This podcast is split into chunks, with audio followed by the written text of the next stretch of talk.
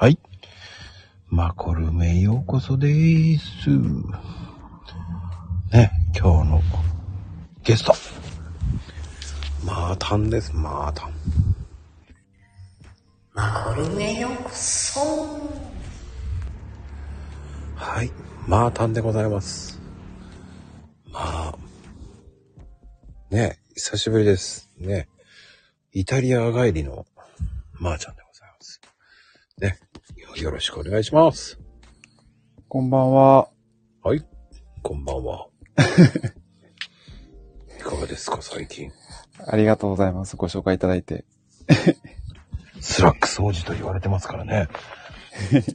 もうスラックスおじさんなんですけどね。そうそうそうそう。ねえ、そうなんですよ。実は僕より、えー相当上な方なんです。え、本当に？そんなに？知らなかったんですけどね。そうなんですか？よろしくお願いします、まこちゃんよろ。しくお願いします。で、どうですか？イタリアから帰ってきて。イタリアね、寒かったんですよ。日本も寒かったみたいですけどね。うーん、うん、うん、うん。すっかですよ。ごい寒かったです、イタリア。いつもそこまで寒くないんですけどね。ほうほうほうほう。いつも、あの、フィレン、フィレンツェ、中、あの、イタリアの足の真ん中辺の都市に行くんですけど、うん、うん、うん。大体日本の東京と同じぐらいなんですよ。10度前後くらいで、冬でも。11度とか2度とか、ちょっと暖かいなと思うと16度とか、うん、うん、うん。そんな感じなんですけど、前回、去年がすごい暖かくて、毎日なんか、あの、20度近くまで上がって、はい。ほん本当にコート着なくてもいいくらいだったんですよ、去年がですね。うん。今年はもう毎日寒くて、1度とか2度とか、それは寒いなぁ。そうなんですよ。すっごい寒かったです、今年。ええ晴れてたんですけどね。ー。晴れてたんうん。ですけど、北海道がそんなもんじゃ、もんですよね、多分。あ、似てるな。そうですよね。うん。そうそうそう。北海道くらい、毎毎日北海道な感じでした。まあでも、どうですイタリア。ね今回、でもあれ、いろいろちょっとあって、また？そう。また、いろいろあって、今回あれなんですよね。お正月にちょっと、ああいうことがあったでしょ？うん。で、僕、羽田からだったんですよ、出発が。はい。で、羽田、飛んでたんで、便は、ひあの、通常通り運行してたんで、あ、大丈夫だなと思ってたんですけど、その会社の人間から、ちゃんと着くの？みたいなこと言われて、ちゃんと着かないんじゃない？って、冗談、冗談めいて、ちょっと茶化されたんで、うん。ちょっと心配になってきて、大丈夫だと思ってたんですけど、ちょっと心配になって電話したんですよ。電話っていうか、確認したんですよ。ちゃんと着きますよね？って言って。で、飛びますよって言われたんですけど、うん。ただ一旦は、羽田から成田に途中帰着しますって言われたんですよ。え？は？とかと思って、なんでまた成田にとかと思って、っていうのもな、あの、事故のあった滑走路が、あの、大型旅客機の滑走路で、うん。そこが使えなかったんですよ。はあ。そうすると、その、中小型機っていうか、その大型じゃないところの滑走路を使わなきゃいけなくて、うん。そうするとなんか上まで行けないみたいなんですよね。ああ、女装が。そうそうそう、助走が。うん。そうすると、一旦、そのために、一旦羽田から、えっと、成田？成田に飛んでで、成田の大型旅客機の滑走路から、もう一度飛びますって言われ、言われて、ああ、確かに確かにそうだ。そうなんですよ。え、はぁと思って、じゃあ、成田に着いてすぐまた飛ぶんですかって言われたら、そうじゃなくてまた燃料を補給するって言うんですね。そうね。そう。で、そこに滞在時間が1時間ちょっとって言われて、ああ、そうなんだと思ったんですけど、1時間ちょっとちょっと待てよと思って、よくよく考えたら、その、羽田から、元々のフライトの予定が羽田からパリに飛んで、パリからフィレンツェに入る予定だったんですよ。うんうん、うなんん。ですけど、そのトランジットの乗り換える時間がないやん2。時、そう、ちょうど2時間ちょっとしかなくて、で乗り換え間に合いますって聞いたら、もうさらっと間に合わないですねって言われて、あ、これ無理ですねって、すっごい爽やかに断られて、え えーと思って、どう、どう、どうしようかなと思って、で、その一個後の便があるの知ってたんで、そっちに、そっちに振り返られますかって言われ、お願いしたんですけど、もう満席で無理ですって言われて、もうそっからもうてんやわんや、それ一一日前ですよ、それ。ええ 前日に、てんやわんやどうしようと思って、もう、翌日？うん。で最初、最初もうパリで一泊して、ホテルを取り、ホホテル取ってパリで一泊して、翌朝の早朝便で、イタリアに入ることにした、したんですよ。うんうんうん。結局。もう便もないし、本当はなんかもう空港に、なんかよく映画とかであるじゃないですか、空港で一泊して、はいはいはい。朝一の便でどっかに行くみたいな、よく映画とかにあるから、あ、もうそれでやろうかなと思ったんですよ。お金も、そんなんでホテル泊まるのもったいないしと思って、うん。思ったんですけど、いや、空港には泊まれませんって言われて。あるあるだよね。そパリはう。ね、うん。冷たいんだよ。あ、そうなんですね。アメリカは許されるんだけど、ああ、そうなんだ。国によって違うよ。。ああ、あるある、あるあるかもしれないですね、それね。どっちかっていうとパリはダメだよね。融通効かないもんね。そうなんですよ。パリはね、ほんと融通が利かないし、ちょっとあれですけど、あんまり親切じゃないですよね。不親切。そう。そうなんですよ。不親切なんですよ。パリ。ろくな国じゃねえって言いたくなるよね。そう、そう、そう、そう。で、プライドはすごい高いですけどね。高いね。そう、プライドすっごい高いんですよ、パリ、パリジャンヌ。あんまり僕、いいイメージないもんね。あ、本当ですか？うんうんうん。そう、僕も正直、その、街並みとか、あの、もの、ものはすごい大好きなんですけど、絵とかですね、街並みとかそういうのは好きなんですけど、人間的にはあんまり好きで、あの、うん。人間的嫌いです。本当に良くない人種ですね。そう、あんまりなんかこう親切にされた思い、思い出がなくて、ふん、ツン、ツンツンしてますよね。ツンツン。あわかりますわかります。そうそトイレとか教えてくんねえんだよね。う。そうそうそうそう。ちょっと、どこにあんのって聞いてるのに、すそうそうん知らん顔するんですよ。そうなんです。ほんとそうなんですよ。腹立つよね、あの国。ほんとそう。こっちは迷ってんだよ、と思いながら。困ってるのにね。もう、まあでも、そう考えたら本当に日本人って親切だなとかって思ったりしますけどね。みんな邪険にしないでしょ？言葉がわかんなくても。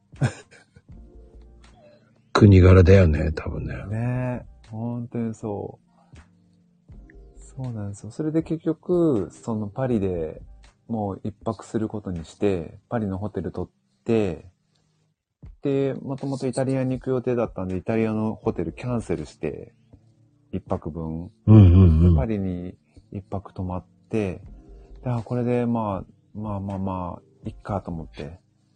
で、登場して、パリ着いて、で、パリに、パリで今度荷物取らなきゃいけないから、ずーっとその、ターン、ターンテーブルのところで、バッグ取るところで待ってたら、バッグ出てこないんですよ。ねえ。バゲッジが今度バゲッジ出てこないしと思って。そうなんそれでもう、あの、カウンターというか、そこにいる人に言言ったら、そしたらパッパッパッパってなんか iPad みたいなので今調べられるんですね。調べ、調べてくれたんですよ。そしたら、あの、荷物は、フィレンツェまで、最終目的地までうん。お預かりしてますって言うんですよ。はい？と思って。っていうのも、今あれ、もこちゃん最近海外行ったことあります？最近は行ってないですよ。あ、本当ですか。あの、昔はカウンターで人が、あの、荷物、カバン預けるときって、カウンターに人がいて、そこで一個一個荷物預かって、うんうんうんうん。で、チケットを発見して行ってるじゃないですか。うん。今もうほとんど自動化されてて、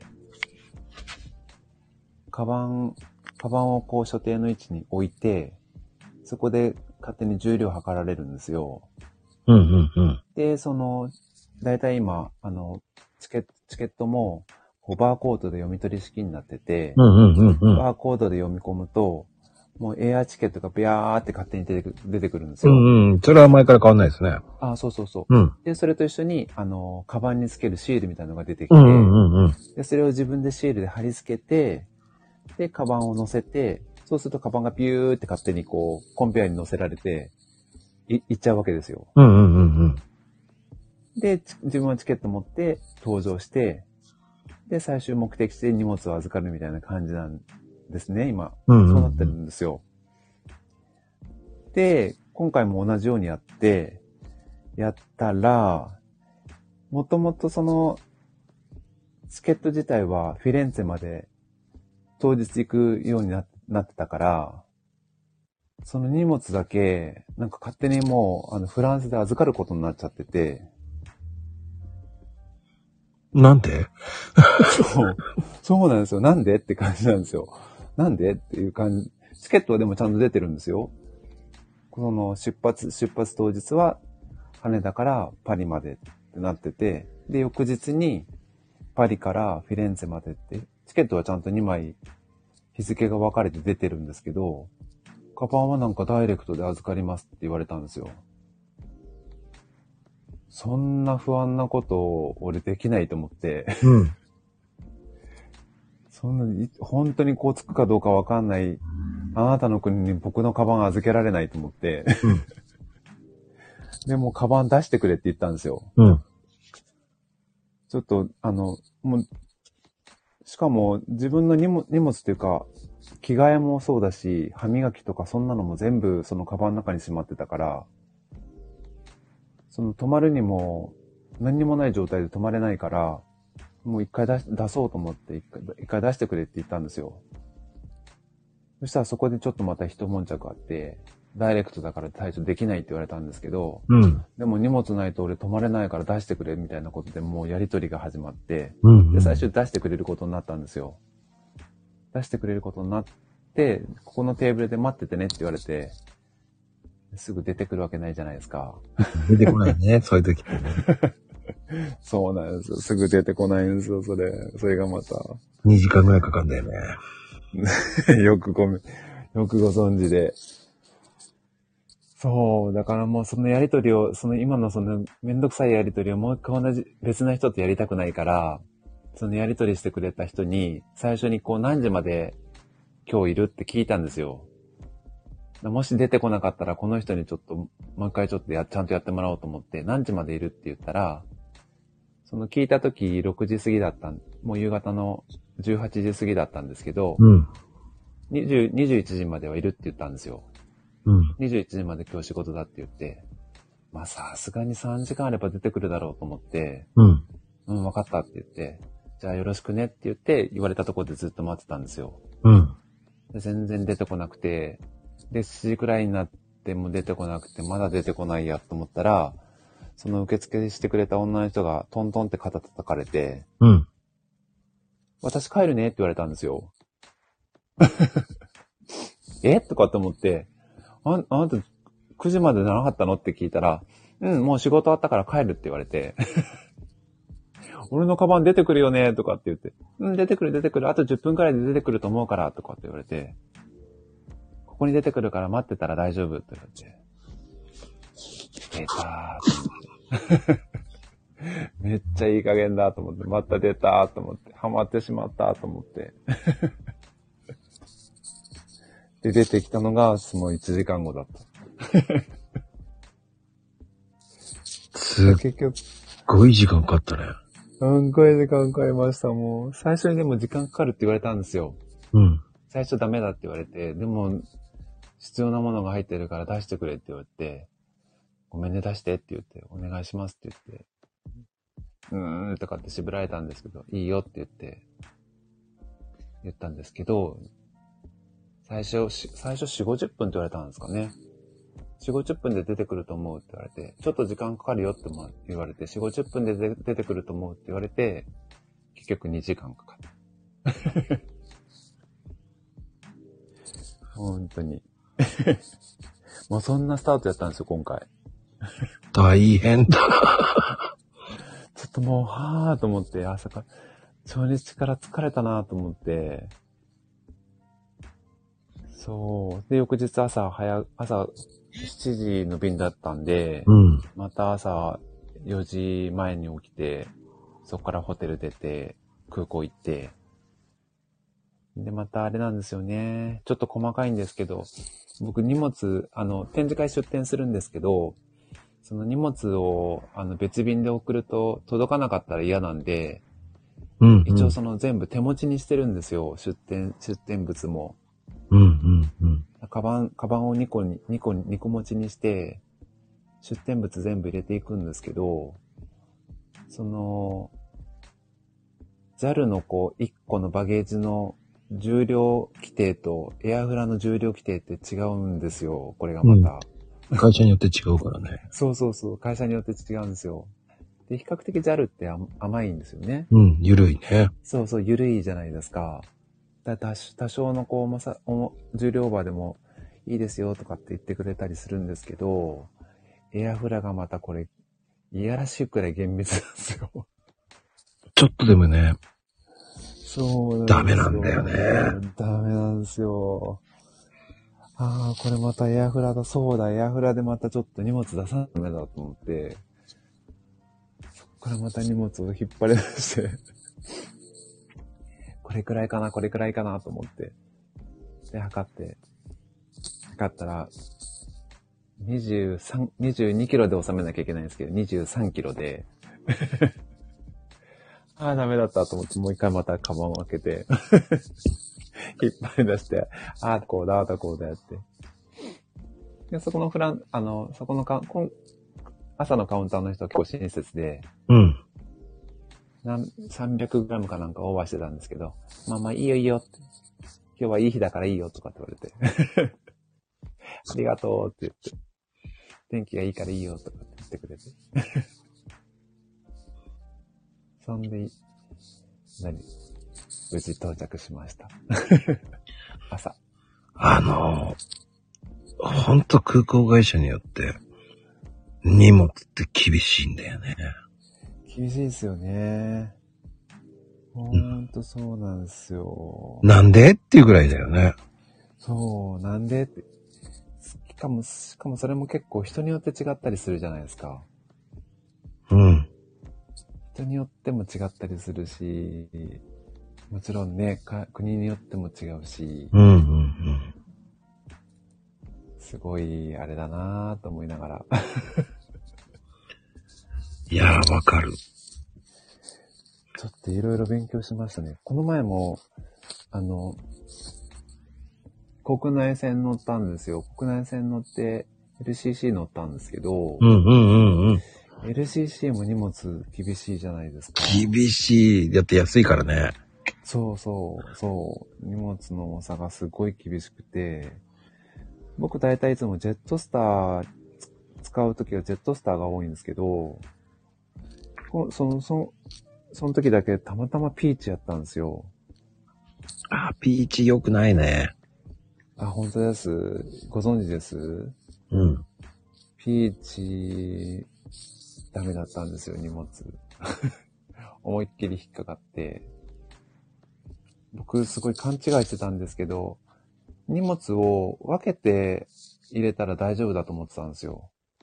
1個で、1個確か、7キロかな ?7 キロの荷物で、で、分けたら、あの、分けて手持ちにしたら大丈夫だと思ってたら、分けてもダメな、ダメだったんですよね、ピーチ。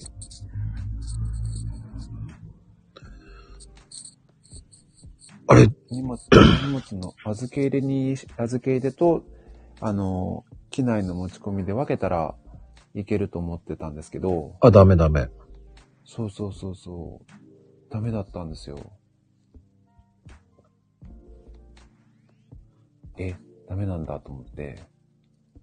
で、個数が、うん。個数や重さでもう、有料になるんですよ、あれ。ですね。僕ちょっと、その辺、こう、勉強不足で、勉強不足というか経験不足で、しっかりお金取られました。ピーチってね、あの、規定厳しいんですよ。ねだ重さを控えて最低限の料金なんですよね、あそこ。え。ああ、はいはいはいはい。そう、だから、その、入り口、ゲートにつながるところ、階段の手前、手前に体重計2台置いてあって、うん、そこに人、人が2人立ってて、で、荷物乗せてくださいって言われて、荷物乗せて、最初、バンド乗っけたら9キロだったんですね。で、そのお兄さんに、荷物分けてくださいって言われたんですよ。でああ、荷物ね、そうだね、わ分けたら大丈夫だよねと思って、分けて、また乗せたんですよ。そしたら、あの、6 6.9キロかなんかで、ああ、大丈夫だなと、大丈夫、よかったと思って。そしたら、もう一個の荷物も一緒に乗せてくださいって言われたんですよ。はと思って、もう一個の荷物乗せたらまた9キロになるやんと思って、乗せてくださいって言われて、言われたから乗せたら9キロになり、それ、9キロになって、うん。それはそうですよね。だってわ、ただ分けただけだから。そうね。そう。9キロですね、とか。じゃあもうこう言って、あの、手続きしてくださいって言われて、はぁと思って、なんで分けさせた今と思って。二つに分けても一緒やんかと思って。違うんですよ。あれって、1個につき、1人につき5個までは持ち込み、あの、入れられるんですよ。ただしはあはあ1人当たり7キロまでなんですよ、あそこ。なるほどね、うんそういう意味なんですね。で2個だからって、2個に分けてでも9キロですよっていう感じやね。だ1個がもう7キロ未満なんですよ。そういうことですね。ずるいんだよね、あれ。そう、僕もそれちょっと勘違いしてて、勘違いっていうか、僕のち経験不足で。あれね、分かりづらい。分かりづらいんだよ。。1個が、あうの、ん1個は7キロまでじゃないとダメなんですよ。9キロになっちゃったら、うん2つに分けてなんですよ。基準基準がね、もう1つが7キロ未満なんですよ。で、あの、荷物が3個あって、合計で7キロだったり。はいはいはいはい。ただし、一人当たり7キロに、もう規定が決まっちゃってるんですよね。そういうことですよね。ずるいんだよね。そう。ずるいんですよ。なんか、謎々に引っかかった感じで、ハマりましたね、あなたっていう感じでした。まゆみちゃんよくわからないじゃないよね。基本1人当たりはもう7キロって決まってんだよ。そうそうそうそう1個がもう7キロ未満な。そういうこと、そういうこと。そっから追加料金も取られるってことよ。そうそうそうそうそうそう。でもあれですよね、その、一人当たり7キロって、大概少ないですよね。思いません？全然持たないからわかんない。そっか。あんまり持たない人か。そう。全く持たない。あ、そうなんですね。っていうか、あの、自分も、全量持ってったら、荷物、到底7キロなんか収まらないと思って、うんうん、うん。あ、の、向こう、現地で着る洋服とか、資料、あの、会社の書類とかは全部送ったんですよ、事前に向こうにですね。うんうんうん出張先に。ただ、あの、身近なちょっと持っておきたい書類とか、あの、パソコンとか、充電器とかは、ちょっと送るわけにいかないなと思って、それだけ持って行ったんですよ。自分の中では結構もう最低限な荷物だったんですけど、それでも9キロだったんで、これ、厳しくね？とかと思って、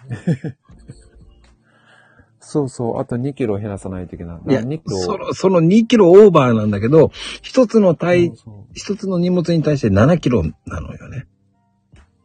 で、2個にしないと、それで追加料金は2キロ分なんですよ。そうそうそう意味が分かってないと思うよね。そう。どっちにしても2キロ追加料金を払って乗りなさいっていうことなんですよね。そうそう分けて。そういうことなんですよね。そう。ただ、個数では1人につき5個まではいいんだよ。はいはいはいはいはい。だ2個目じゃないんですよ。要は、い、1人当たり7キロなんだよね。すべて。トータルで7キロなの。そうそうそうそう。そうだから2個とか3個じゃないのよ。5個までは持ってこれるんですよ。トータルで7キロなのよ。そうそうそうそう。基本的にはね、違うんだよ。個数なんだよ。ねずるいんだよ、だから。ただ最大1人につき100キロまではもい持ち込みは OK な でもお金払うってことでしょ？そうそうそうそう。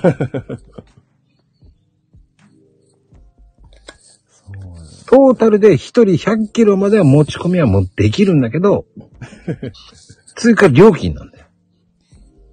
あれでもに、僕、その、だから、超、超過重量としたら2キロだったんですね。うん。2キロで1500円取られたんですよ。あ、じゃない、うん3000円取られたんですよ。うん。だから1キロ1500円ってことでしょ？そうそうそうそう。ね。まだ安いと思う。2000円取られたり2500円とか海外で普通に取られるから。あ意味がわかんないと思うよね。だ飛行機会社によって規定が全く違うんで。ーあー。違いますよね。うん。だから、あの、本当に LCG って本当に意味わかんない。わけわかんない。ん。だから一人でい荷物はもう規定の決まってる、何？うんそれに数、その何？会社によって全然違うからねう。ん。そうそうそう知らないと本当ややこしいんだよ。そうですよね。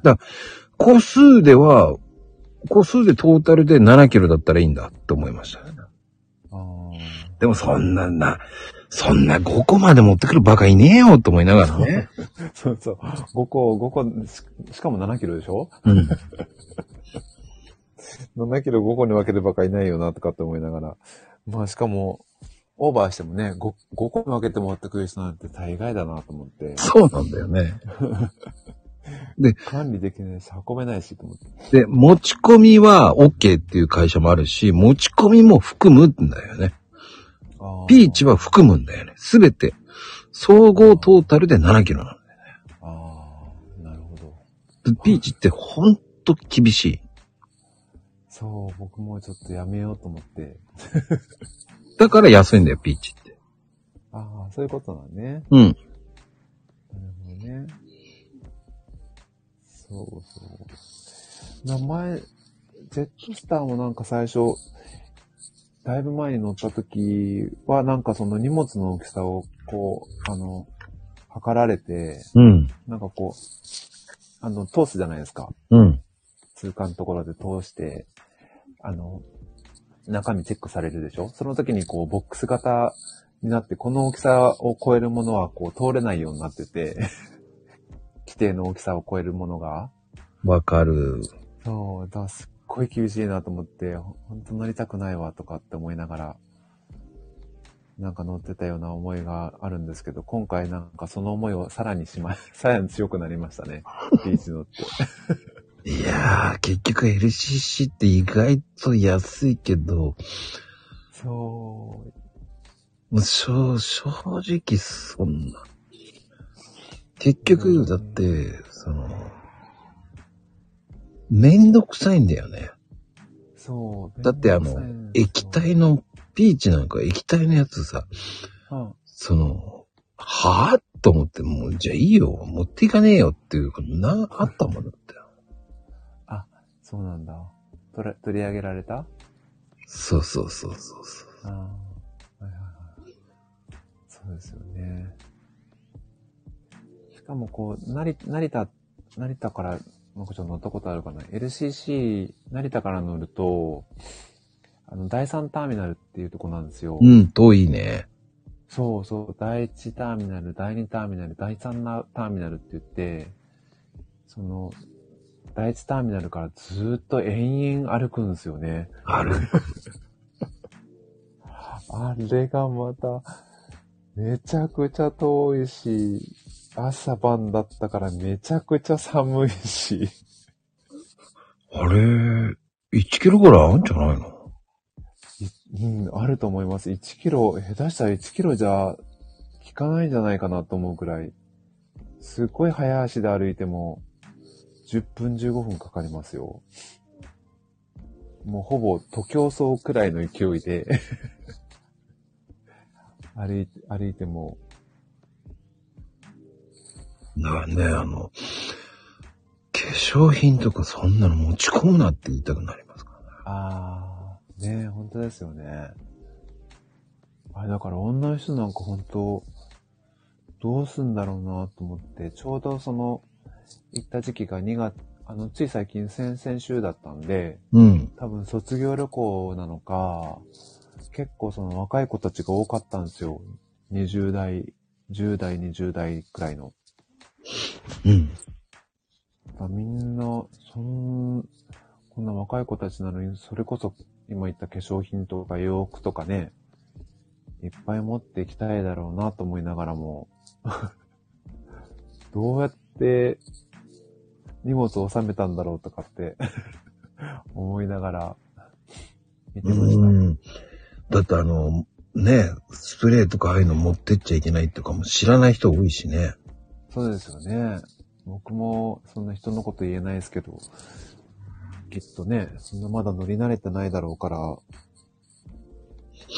だってあの、あれでしょ？あれもめんどくさいよね。化粧品類って全部20センチ20センチのあの収まる。あね。ーはいはいはいはい。あれ全部開けなきゃいけないわけでしょ？そうですね。ビニールパッチみたいなの中に入れないといけないですもんね。そうそうそうそう。いろいろほんとめんどくさい。あとライターも1個までですとかね。ああ、ライターね。そうですね。ともちゃんタバコ吸うんだっけ？うん。ああ、じゃあよ、余計あれですね。僕も以前は吸ってたんで、吸ってた時、やっぱりなんか1個だと不安じゃないですか。ライター1個。だライター2個持ってって、やっぱり没収された覚えは、思い出あります。でもね、あれってバッグに入れたらバレないんだよね。あ、そうなんですかうん。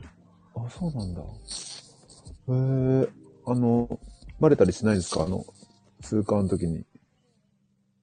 意外とバレなかったですね。へえ、そうなんだ。3回に1回はバレた。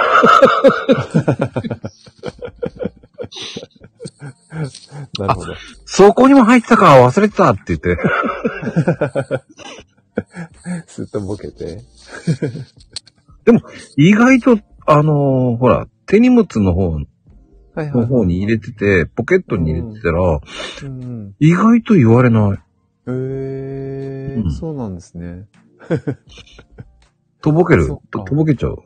ああ、なるほど。俳優ですね。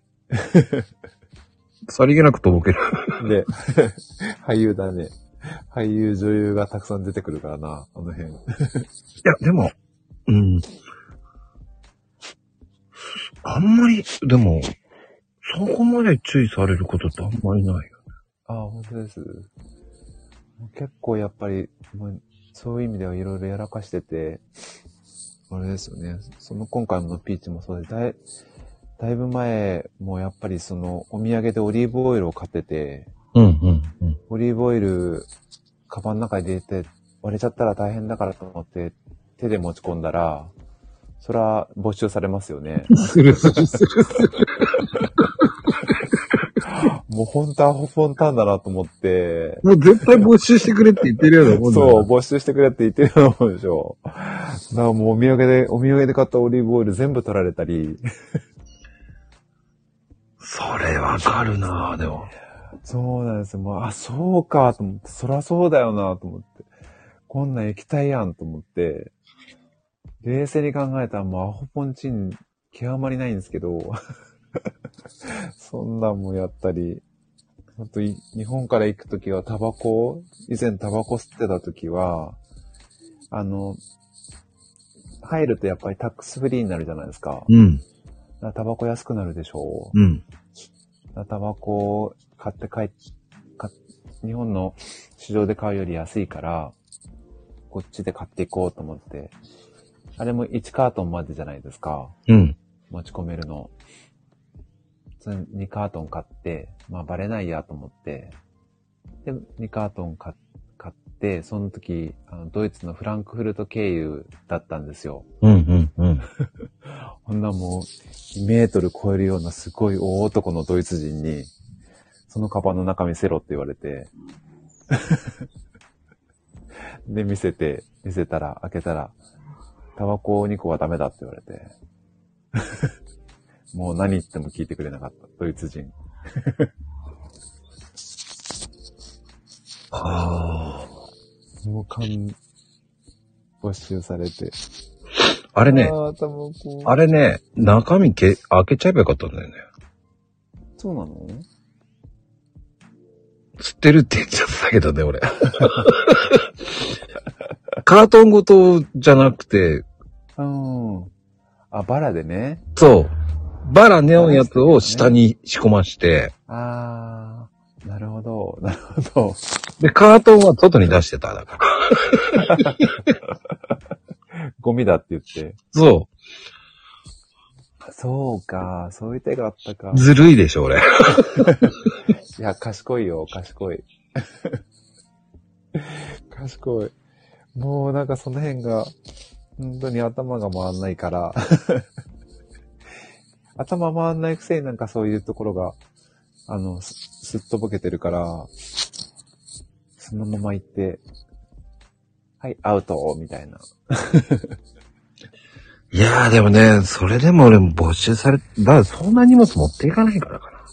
ああ、そうなんですかね。もうでも、あれもだから、ダメですね。その、やっぱりこう変に成功しちゃうと、うんなんかそれ、今回も大丈夫だみたいな風になっちゃうから、そのタバコの時もなんその前に何回か、それでこう通っちゃってるんですよね。うドイツじゃないんですけど。国によって通るからね。そうそうそう。言われ何にも言われないで通ってるから、あこの人たち平気なんだなと思って、その時も、もうめ何何のこうためらいもなく2個買って、何のためらいもなくこう、スーって通ろうとしたら、ちょ、ちょっと待てって言われて、お前ちょっと待てみたいなこと言われて、いかつい兄ちゃんに、そのカバンの中開けろって言われて、え えーと思って。ダメだね、悪いことしたら。小ずるくやるんですよ。僕はだから一個だけ出してただから。ああ、うん。そうね。それだったら、ああ、こいつ一個だなって思われますね。そうそうそうそう。あ、一ね個一個買ったんだなって言って思われるでしょ。そうですね。そうですね。二個だったらバレるじゃないと思って。一個はだから中に入れてたらあれだから。ああ、そうそうそうそうそう。しかも中開けてたからね。あの、バラ、バラにしてたからね。おー、ねそれもうそこまでやったら完璧ですね。あの、すごい。すごいじゃなくて、ずるい、ずるい。いやいや、賢いですよ。でもあれですね、その、僕は直接あんまり関係ない、関係ないっていうかやられてないんですけど、ジャカルタとかは、やっぱりその、検、検察官っていうか検疫官が自分のものにしたいから、もうあれやこれや難癖つけるらしいんですよ。あそこは良くないよ。すんごいよ。だから、うんワンカートンぐらいしか持っていかないよね、ジャカルタ。あそこ厳しいよ。ねそう。だからすっごいなんかもうあ、これはなんとかだ、あれはなんとかだって、なって、僕も一回、一回しか行ったことないんですけど、ジャカルタ。すすっごい長蛇の列になるんですよ。もう全然前進まなくて、どんだけ待たされ、待たせんだと思ってたら、なんか、やっぱりそういう背景があるみたいで、すっごい別で中身見せられるよ。そうそうそうそうそうそうそう。そんな、そんなこと聞きました。だからあそこはきっちり見られるし、ちょっとでも怪しいことあったらすぐお金ふっかけられるから、ちゃんとしときなって言われた覚えがあるんですけど、あそこは厳しいね。ねえ。国の国民性なのか、たまたま運が悪いのか、わかんないですね。ゆるすぎるのはフィリピンだな。あ、そうなんですね。フィリピン意外とゆるい。へえ。あの、4箱くらい持ってっても何も言われないもんね。そうなんだ。うんうんうん。なるほど。なるほど。だって。うん、ね、その、女友達と行った時に4カート持ってってたんだけど、俺は2つだけど、2つだけど、もう2つはそっちのだって言ったら、ああ、そっか、オッケーって言われたもんね。オッケーなの？オッケーじゃないよね。オッケーなんだって。それでいいんだと思って言ってみたらね。ええ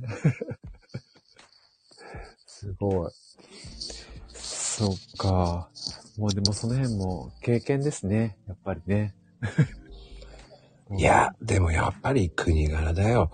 結局、うん、いや、お金取るために厳しいっていうことじゃなくて、その没収して、その没収したやつは、その、国によってそのまま廃棄なんだけど、そのまま、あの、自分たちのものにしちゃう人が多いんだよ。ああ、そうそうそうそうそう。うん。特にアジアは特にね。あアジアは特にそあ、ねえ。一時期あれですもんね、カバンの中から物を盗んでとかって言って、話題になった時ありましたよね。あったね今は、ほら、鍵も絶対つけるじゃん。ああ、そうですね。うん。だから高級なものは絶対入れるなみたいな風に言われた時ありますけどね。うん。高級なものないから、あれですけど。時計とかね、なくなったりするって言いますもんね。いや、もう、だからビーチサンダルで行くの？なるほど。なるほど。カジュアルな格好でね。そう、ボッサボサな感じで行くの。見た目大事ですね。見た目大事、ボロボロがいい。逆に、逆に、すごい変な目で見られるけどね。こいつ大丈夫かって。うんうんうん。ボッサボサの頭で行った方がいいからね。そうそう。ほんとそう。あれだなそうなんですよ。ただでさえ、こう、かもられるからね。そうだね。日本人って結構、強く主張したりしないから余計あれですよね。そうだね。正しいことだったら僕も反論しますけど、僕の場合は完全に悪い方だから、はい、すいません、みたいな感じでした。まっちゃん、海外の人はそれが悪いと思ってないんですよ。そうか。そうなんです。そうか。それは、それはあなたの考えでしょって言ったら、通るんだよね。それもすごいよね。それもすごい。ほんと、かもられるんだよな。もうね、金持ってるように見せちゃうからいけないんだよね。持ってない格好していかなきゃダメだよね。そっか。そうね。こいつにはって、どうしとこうって、早く次の、次の人、次の人って思わせた方がいいですね。まあでもあの、本当に、まあドキドキするけどね。ドキドキする手荷物ね。検査だけはね、本当に。ドキドキする。帰りの時が一番ドキドキするね。ああ。なんで？悪いことしてないけど、なんか、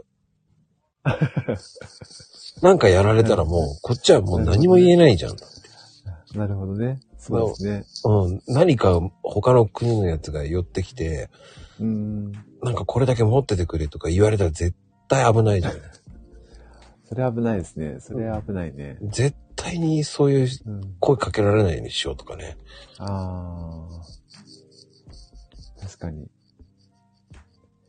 でも結構、マクちゃん海外行くじゃないですか。海外のこ怖い、怖かった思い出とかないんですか？結構用心してるから大丈夫ですか？いやー、用心してたって、結局、ね、やられるからね。そう、そうだよね。危ないよね、だから。そうですよね。まあ、一番びっくりしたのはニューヨークかな。おーハーレム街で友達と車で走ってて、こう、ハーレム街でってよ、まあ、若彼氏ですからね、5人ぐらいで車、ね、赤信号止まりやがって止まっちゃって。おーそしたら黒人がうわーって来たんですよ。寄ってきた？やべえどうすんだよ早く早くって言ってんのに、もうそいつ運転手もうパニックっちゃって。おお前何やってんだ早く出せって言ってんのに、うん。二人組に囲まれて、あ、これやられたなって、こいつのせいでダメだなと思って、うん。うん。どうにかなんかねえかなって探してる時に、フロント拭いたのね。うん。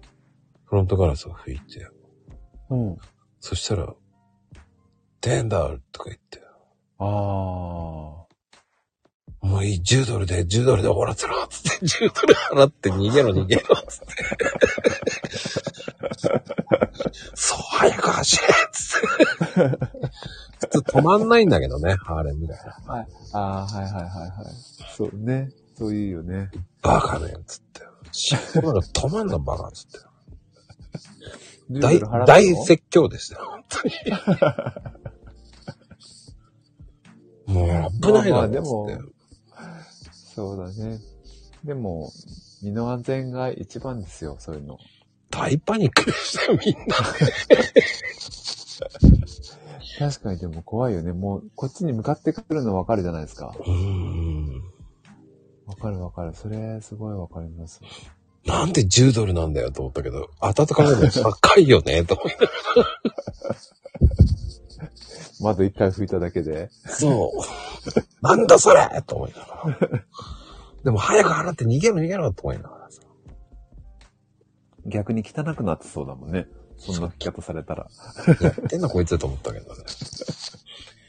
あれぐらいかな一番ドキドキしたのよ。あああ、確かにでもそれ怖いかも。うんうんでも、ねその、やっぱりこう、あとほら、なぜかこう、言い寄ってくる外人もいるじゃない。ああ、はいはいはいはいはい。ね日本語を話せるとかさ。ああ、はいはいはい。社長ってさ、それ完全に怪しいんですよ。怪しい。お前社長じゃねえよそれ怪しいやつですよ、それ。ね。日本語話すやつ一番危ないからね。そうですね。そうですね。確かにそうかも。中途半端に日本語喋る人、一番怪しいですね。あ、一番怪しい。騙す系だよね。うん。怪しいと思そういう系はなかったでしょ？でも、まーちゃんはね。う。うん、そういう系はもうひたすら無視するんですけど、そのミラノの、あの、中央駅、セントラーレっていう中央駅があるんですよ。大きな駅があって、まあ日本で言うと、あの、JR みたいなとこなんですけど、うん。うん。その、そこの駅前に、やっぱりこうお店がいくつかあって、その有名なこう、カフェテリアのそばにある、そのちっちゃいなんかパソコン喫茶みたいなのがあるんですけど、そのパソコン喫茶のに、そこのパソコン喫茶多分詐欺、詐欺というかそういう、やから系の、やから系のお店だと思うんですよ。うん。そこの前通ると必ず日本語で、あの、声かけられるんですよ。うん。しかもなんかすっごい卑猥な日本語で声かける、かけてくるんですよ。なんでちょっとここでは言えないような、卑猥な日本語で声かけてくるんですよ。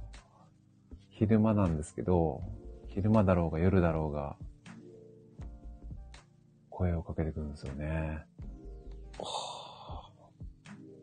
こいつ怪しすぎるなと思って、っていうかもうそこ通るのもちょっと嫌なくらいなんですけど、なんかつ、ついて、ついてきそうだし、なんかこう追っかけてきてなんかひったくられそうなくらいの勢いで声かけてくるから、ちょっとほんとなるべくそこ通らないようにするんですけど、どうしてもね、こう仕事柄通らなきゃいけない時もあって、そこ通るといつもそうやって声かけてくる。そういうところありますよ、やっぱり。あと公園とかね。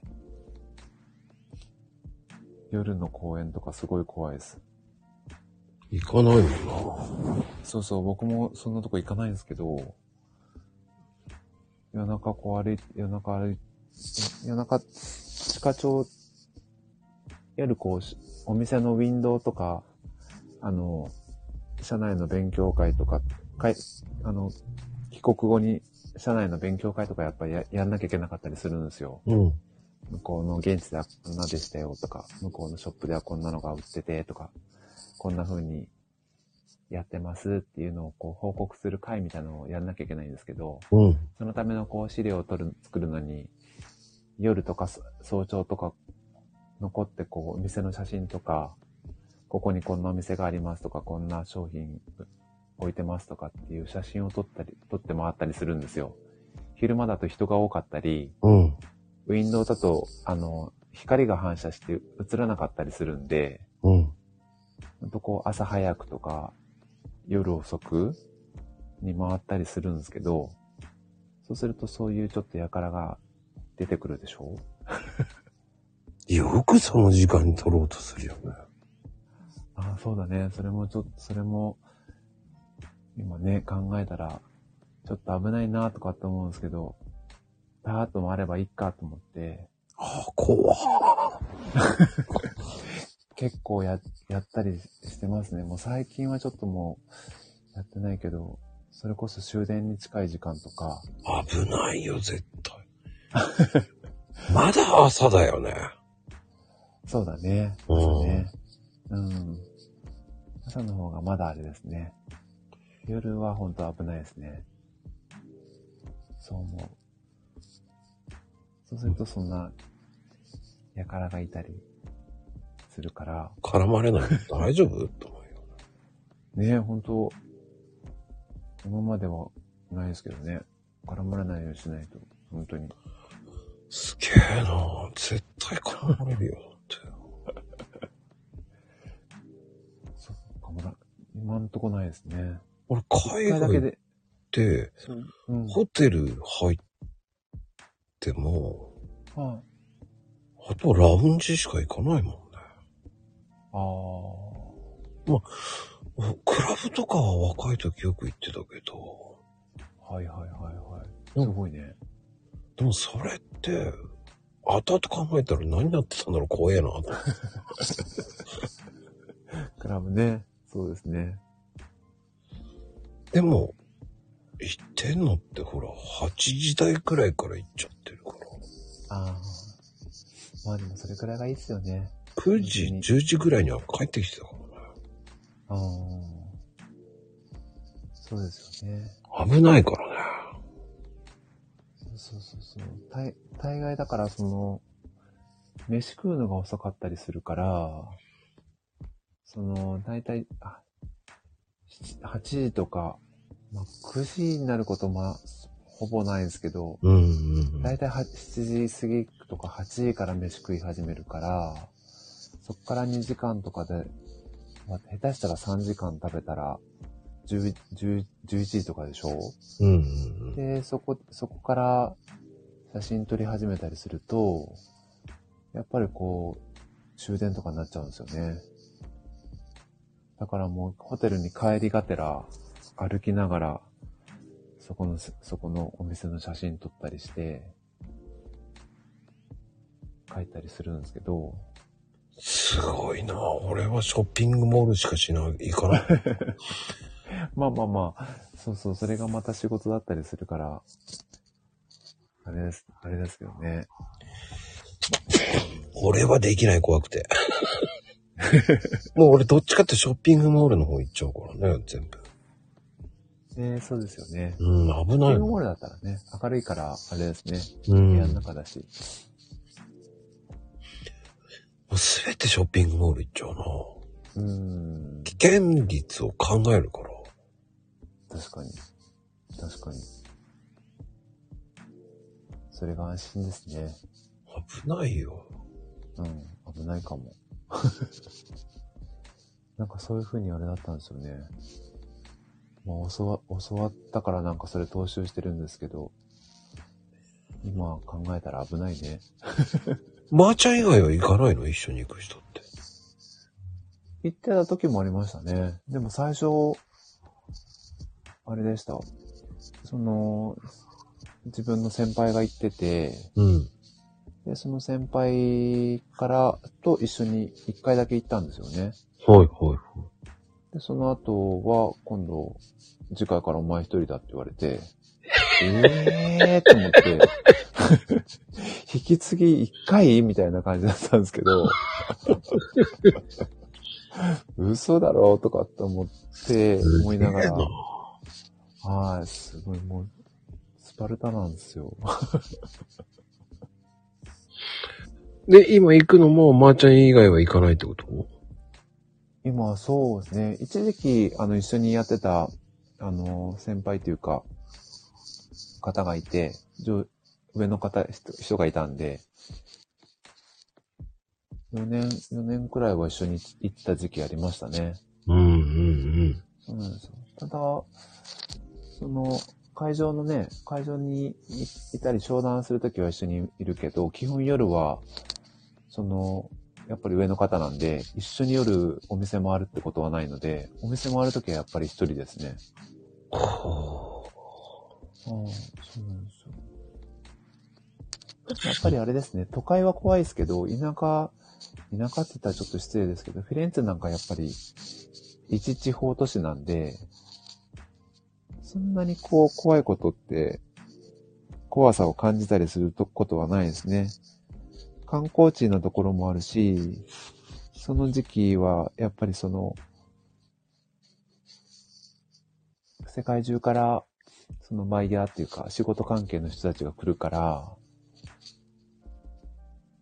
その安心はできないですけど、なんかそういう、あの、乱暴されてみたいのは感じないかもしれないです。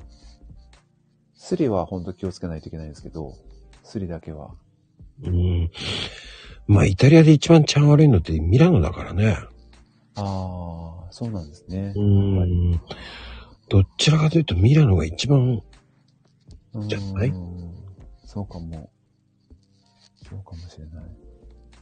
以前は結構じ、あの、これ多分言ったら差別用語になっちゃうかもしれない。ジプシーがたくさんいて、それこそこう、あの、歩いてたらこう囲まれて、バラバラバラバラってこう子供たちに囲まれて、なんだよなんだよって言ってるうちに物すられてたり、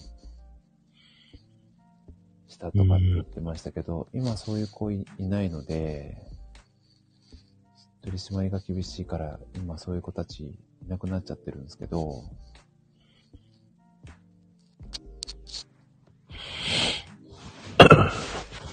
逆にあれですよね。奥の方に入っちゃってるから、変なとこ行ったら危ないかもしれないですね。確ピアノとか。場所によってほんと違うからね。ですね。本当ナポリとかも、だいぶ治安良くなったって言ってますけど、今でもやっぱりそんな、ナポリの一人歩きは絶対あかんって言われましたね。僕行ったことないですけど、ナポリ。あります？ナポリ。ナポリはね、ない。本当ですかそうそうそう。ちょっと怖いですね、ナポリ。ナポリの手前、一個一個一個手前の駅、駅というか、ところまでは行ったことあるんですけど、そこもやっぱり、新幹線みたいな電車に乗って、日本でいう新幹線みたいな、あの特急電車に乗って行ったんですけど、特急電車に乗って、ま、駅待ってる時でもやっぱりちょっと、その、日本でいう、小じきみたいな人が入ってきて、あの、物を物色してるみたいな、そんな感じなんで、ああ、ここちょっとほんと怖いなと思った記憶があります。おおああ。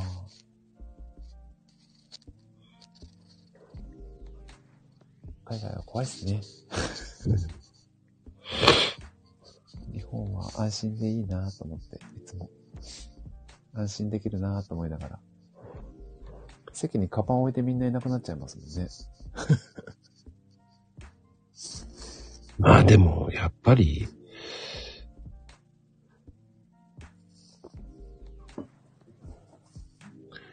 あんまりこう、治安がいい国ではないじゃない。イタリア？うん。うん、そうですね。そうそうそうそう。もうスリがめちゃめちゃ多いっていう。ねえ、そう、ほんと。電車の中でもありました。スリ、スリって言えば、その、いきなり男、男がガーッと寄ってきて、で僕の足元パパパパって触、触られたんですよ。どんな理由かわかんないです。いきなり僕の足元パパパパって触られて、なんだ、おい、やめろやめろみたいなことを言っていなくなったんですけど、多分その僕の後ろに、多分グループの誰かがいて、お金取ろうとしてたと思うんですよね。うそん。の時、はい、自分の財布をこう、あの、ポケットの中に、前の、ズボンの前のポケットに入れて、そこに手突っ込んでたんで、うん。そこ、あの、お金は、お金とかその、ものは一切取られなかったんですけど、足元パパパってなんかいきなり触ってきて、やめろやめろみたいな、足でちょっとやめろって、払うようなことししてたらいなくなったんですけど、そんな経験はありますね、一回、電車の中で。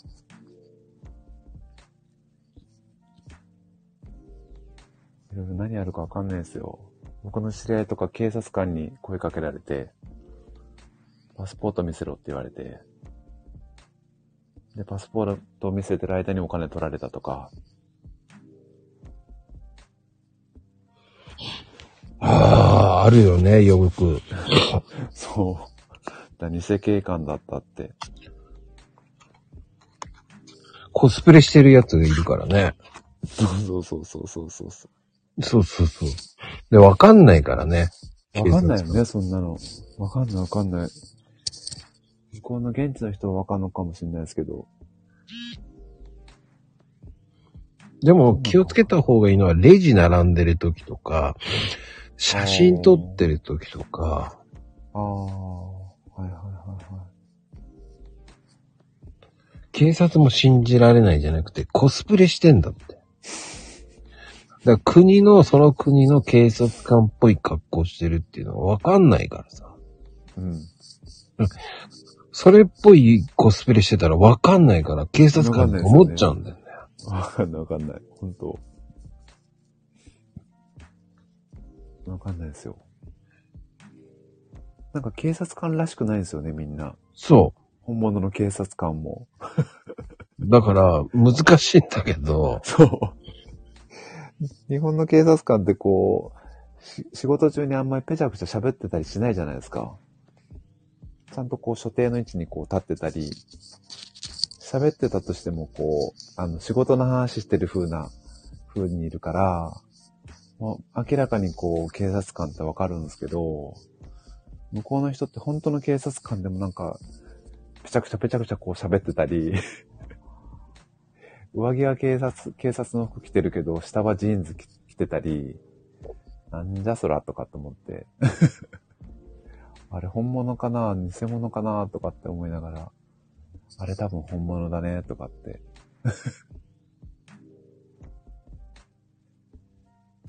わかんないですよ。ほんこ。なんか、いやー、ゆるいっていうかね、ちょっと違う。本当ですね。まあ、ある意味自由でいいですけどね。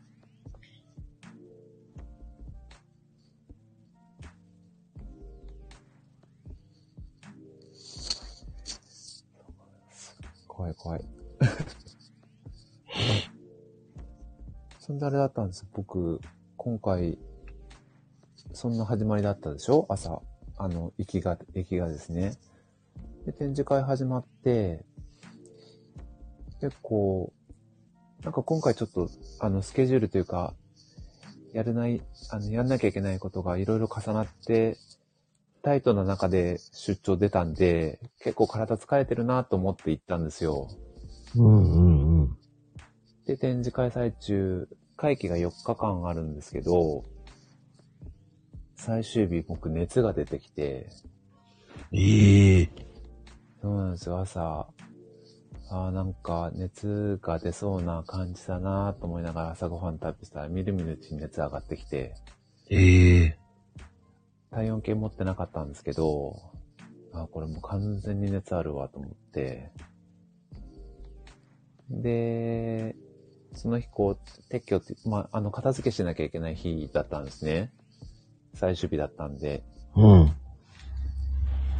なんで、その、知り合いにお願いして、その、撤去の時間までそこに立っててもらっ、あの、展示会場に立っててもらって、で、撤去の時は自分が行って撤去して、っていうような感じだったんですよ。うんうんうん。でもちょうどその日、その日撤去して、もうそのまま、あの、フィレンツェから今度ミラノに移動して、で、翌日また行動する予定だったんですけど、もうどんどん熱上がってくるし、体めちゃくちゃしんどいし、めちゃくちゃ来てんのにめちゃくちゃ寒く、ブルブル震えて、寒気がするわと思って、これ完全にインフルエンザだなと思って、僕、ええで、そそうなんですよ。もう、フィレンツェからもう、半分ぐたってもう死んでるよ、死んだように、電車で、ミラノまで行って、うん。で、ちょうどたまたま知り合いと一緒の電車で撮ってたんで、その知り合いの人間が、あの、一緒にいてくれて、いろいろ手伝ってくれたんですけど、で、ミラノ行って着いて、でもそっからいろいろ行動予定があったんですけど、もう全く動けなくて、もう何日だ？だから、金、土、日、3日間もうね、ずっと寝っぱなしだったんですよ。ええ ミラノのホテルで。途中なん、あの、あれですけどね、ちょっとどうしてもしなきゃいけない打ち合わせがあって、ホテルのロビーで打ち合わせしたんですけど、もうそれ以外ずっと寝てました。でも帰り、もうそのコロナが、あの、規定の、あれが下がったじゃないですか。感染症の規定が下がっ、もう世界的に下がったから、あの、体温の検温はなかったんですけど、もしちょっと引っかかった、引っかかって乗れなかったら大変だなと思って、もう全部予定キャンあのキャンセルして、でもずっと寝て解熱剤買ってきてもらって、もうずーっと3日目晩ずっと寝てました、今回。それでなんとか回復したの？そう、なんとか熱、熱は下がって最終日、帰る日、よかったね。そう、帰り、なんとか熱下がって、乗って、帰ってきて、で、日本に帰ってきて、翌日、翌朝一応ちょっと病院行ってこうかなと思って、で、病院行ったら、コロナだったんですよ。ええ そうなんですよ。インフルじゃなくてコロナやったんですよ。どこで移ったんだろうと思って、パリかないや、展示会場かなとかって思いながら。展示会場っぽいけどね。で、ですよね。展示会場かなーって思いながら、もう調子に乗って吐くとかばっかりして、なんかすごいあれだったんですよ。人、人が多くて、今回展示会。入場者も多かったし、そのビジネス上もいろんな、こう、コネクションができて、すごいそういう意味ではすごい充実してたんですけど、その充実してちょっと浮かれポンチになってたのか、いやー、でもそれはしょうがないよ。もう最終日パターンって、最初知恵ですかなと思ったんですよ。いやいやいやいや。これちょっと頭使いすぎて知恵熱かなとかって思ったんですけど、ほんと参りました、今回。いろいろもうちょっとありすぎて、いい経験しましたね。解熱剤は持ってった方がいいですね、やっぱり。カロナール。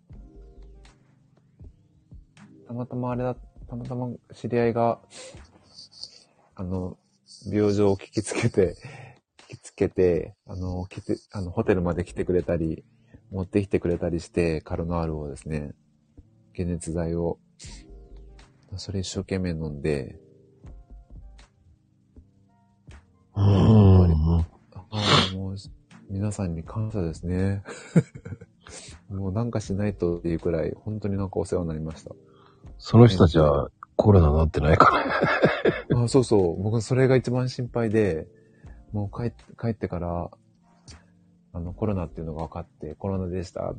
大丈夫、皆さん大丈夫ですかってメールしました。あ、大丈夫だよってみんな言ってくれたんですけど。ええだなと思って、もう。あんなことあるんだなと思って。あんだけやってて、コロナになって帰ってきちゃいましたよ、今回。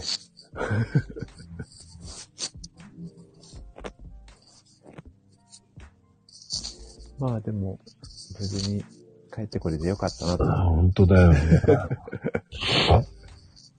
あれってでもの飛行機乗れなかったらどうなんですかね振り返ってくれるんですかあれ。うん、振り返ってくれるでしょうね。振り返ってくれるんですかねあれね。いろいろ、どうしようかなと思って。すごい頭ガンガンに痛い中、いろいろ考えたんですよ。これ、今のうちにホテル、ちょっとチケットを取り直した方がいいかなとか、3日あれば治るかなと思って、インフルエンザだったら3日あれば治るかとか、まさかコロナだと思ってなかったんで、ただの疲れかインフルエンザだったら、治るなぁとかって思いながら。じゃあ、そのまま帰ってきて、そのまま会社休んだって感じじゃない？あ、そうそうそうそう。もうそのまま。一回そう、あ、でもあれですね、帰ってきたその翌日は一旦会社出勤したんですよ。コロナでも？すごいな。コロナ、コロナっていうか、会社出勤して会社のそばの病院に行ったんですよ。一旦出勤して帰りましたっていう挨拶だけして、でちょっとこういう状況だったんで病院行ってきますって言って、まあ、あの、安心、安心材料を絵に病院に行ったつもりが、逆にこう、陽性反応もらって帰ってきて、すいません、コロナだったんで帰りますって言って帰って、ええだよね、絶対。そう、えーとかって、早く帰れとかって言われて、すいませんとかって言いながら。いや、でもね、今回のまーちゃんの旅はすごかったね。本当です。もういろいろちょっとあり、あって、いろいろ勉強になりました。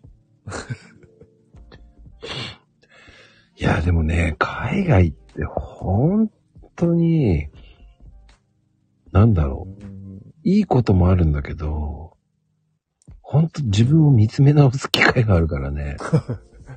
ありますね。うん。ある、本当自分のいいところも見つかるけど、自分の足りないところも見つかったりするんで、そうね。そう、一回ですよね。まあまあまあまあまあ、本当に、なんだろう。人って、同じ人間なのになーって思っちゃうところもある。ああ、そうですね。うーん。そうですね。いや、海外旅行の旅っていろんなことが起こる。まー、ちゃんだけじゃないよね。あ、でも、そう、そう思います。それはもう、あの、やっぱり、い行ったらいろんな経験できますよね。うーん。そうそう。旅は書き捨てじゃないですけど。大体ね、まともに帰ってくるっていうの、そうだな。まあ、まともに帰ってこれる時っていうのはあんまり治安がいい国に行ってるんだったらワンナ島ね。うーん。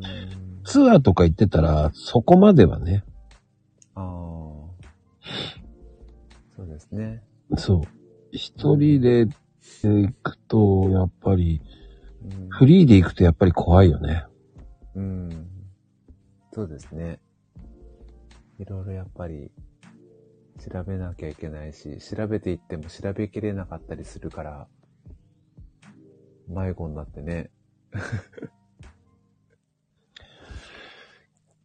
本当に。結局、その、調べなければいけない状況だからね、すべてが。そうですよね。そうそうそうそうそ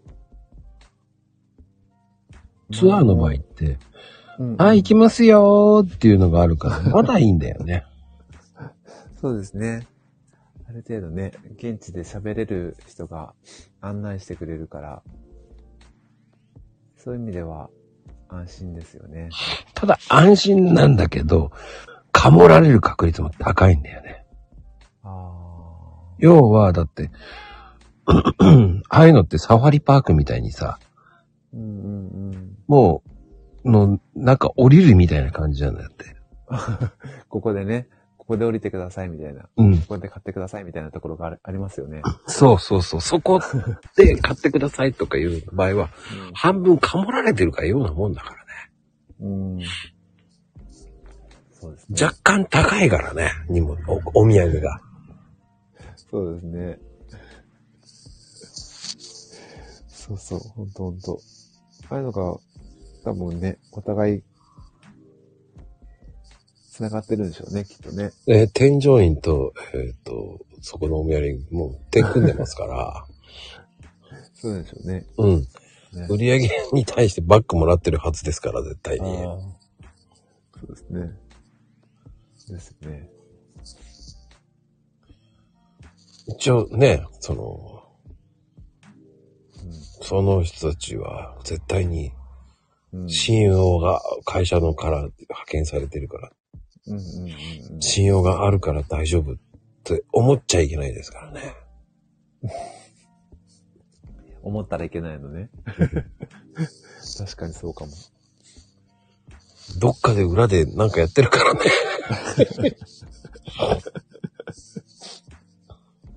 そうね。ほんとね。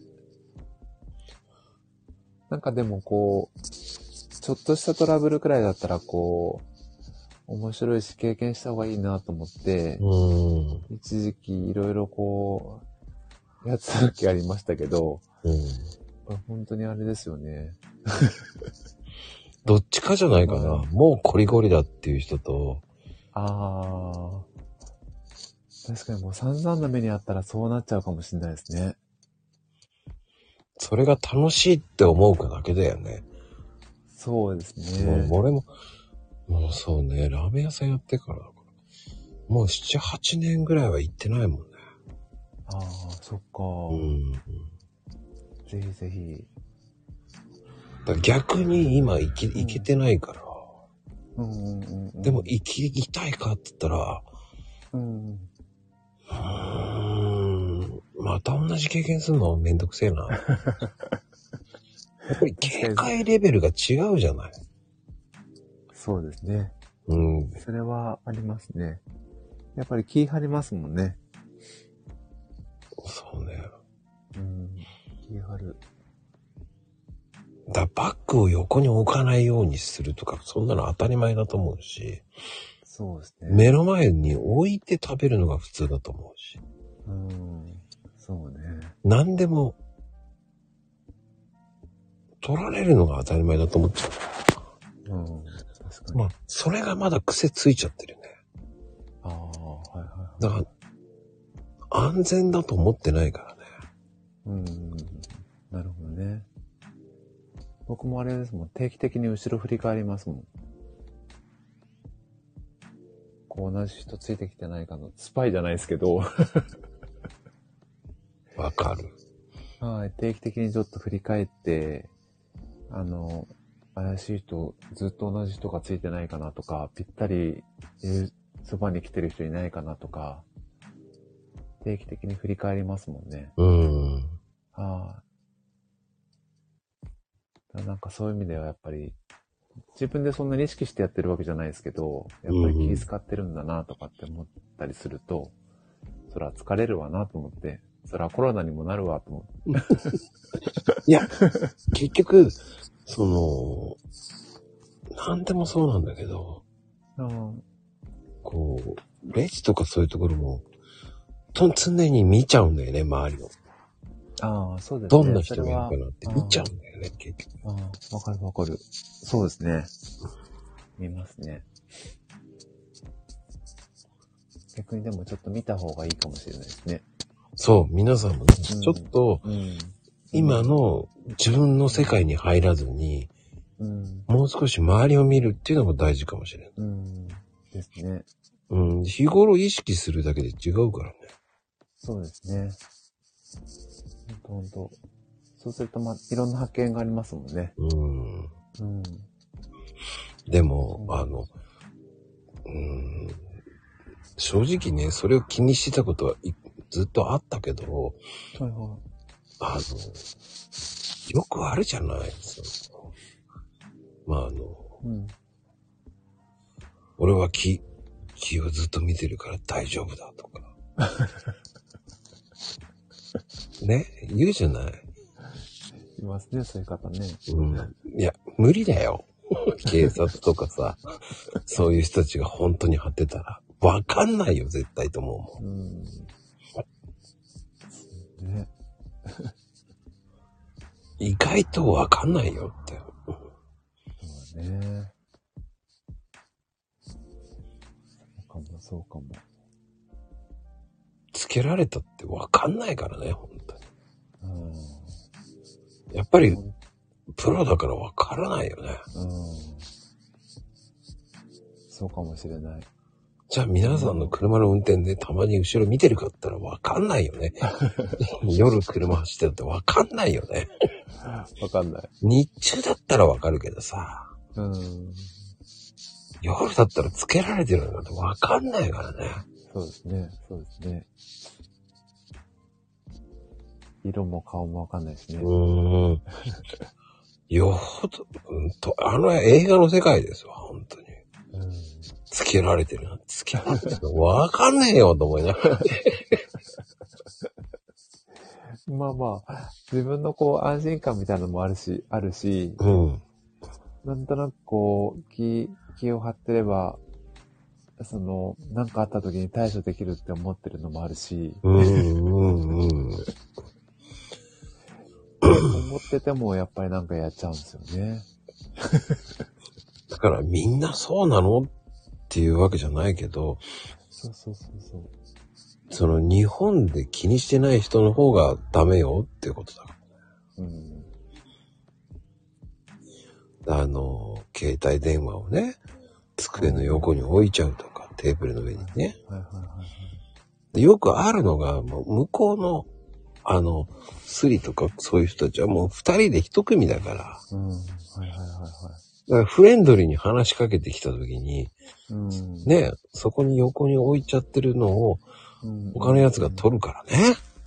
そうそうそうそうそうそうそうそうそう。そういうのもあるから、そうですね。そうそうそうそ二人で大体ワンペアだからさ、う。みたいですね。一人じゃないから、うん。それを2対1で戦わなきゃいけないわけですから。しかも素人がね。そうん、そう、ほんとそう。結構でもやっぱり周りの人でも同業者というか、同業者やっぱりみんな行くんで、う。うん。その、すられたとか、パスポート取られたとか、うん。聞くんですよね。ああ、うん俺を、その、そうすると、あ、同じ電車に乗ってたわとか、その人と、パスポート取られた人と同じ電車に乗ってたわとか、うんうん。あ、同じ日に同じ地区にいたなとかって思うと、本当に明日は我が身だなと思うんですよ。どこでそんな輩と出会うかわからんなと思って。どうしても気の緩みとかもあるし、ねえ、そうなんですよ。まあでもそういう意味ではやっぱり一人でいた方が、なんかあの気張ってんのかなと思う時もあります。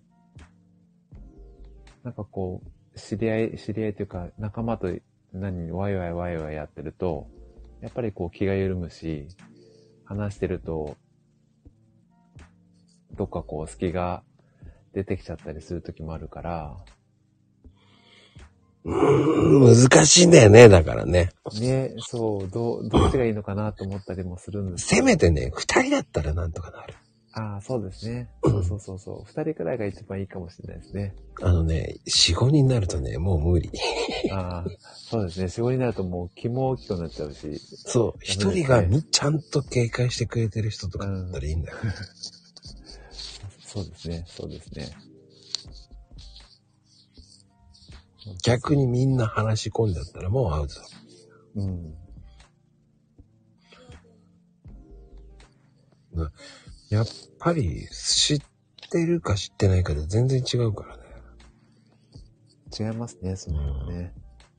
だってふ、結局、あの、普段の癖が出ちゃったら、海外で出ちゃったら取られるわけですよ。そうそうそうそうそうそだから一番怖いのは無意識なわけですよ。う。ああ、はい。確かにね。無意識の行動が多い人は気をつけてって感じ。うん。意識が飛んじゃってるわけだからね。僕のオリーブオイルみたいなもんですよ、それ。そう。持って帰るっていうのがもう、前提になっちゃってるから、もう、痛感するっていうことの、ことがもう無意識になっちゃってるからね。やっぱりほら、一番気をつけた方がいいのって、やっぱり旅行では、僕はよく気をつけるのは初日へえと最終日。うん、そうなんですね。うん、この二つは絶対注意した方がいい。そのわけは？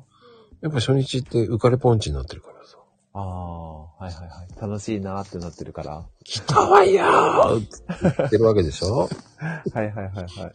そこそうで、よっしゃー開放的っていう風になっちゃいけないじゃない。確かに。確かに。あと帰りね。帰りね緊張感が少しずつ緩むから。そうね。そうね。もうあと少しで帰るからっていう感じになるからさ。変に慣れてきちゃったりするしますからね。そうなんだよね。そうですね。その最後の最後でタクシーと揉めたりね。すげえ高くぼったくられたりね。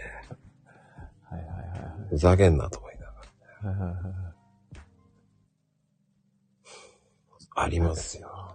そうですね。タクシーとかもありますね。あるある。遠回りされてね。遠回りしてるかわかんないからね、こっちは。そうそう、わかんない。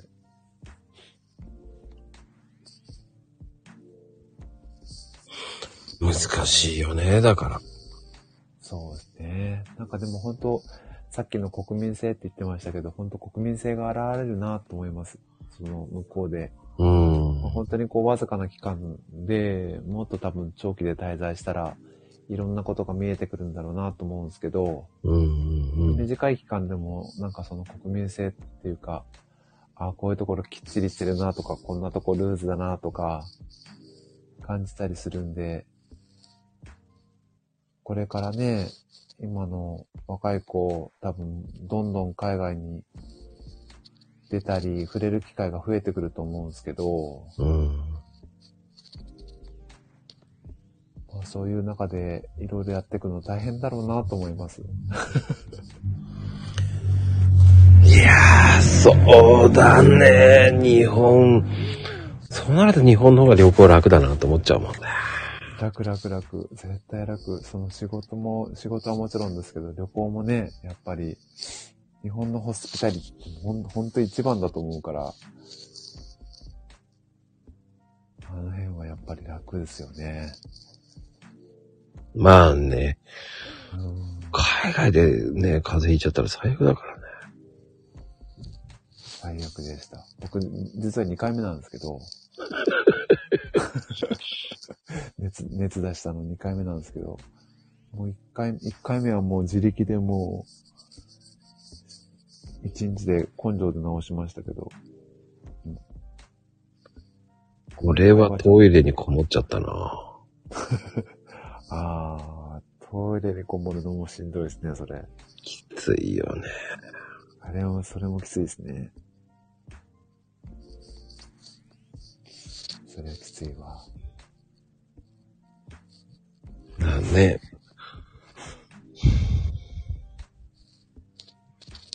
まあ、日本の忘れ物ね。あんまりないんだよね、海外。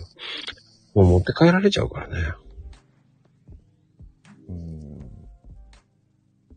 そうですね。持って帰られちゃいますよね。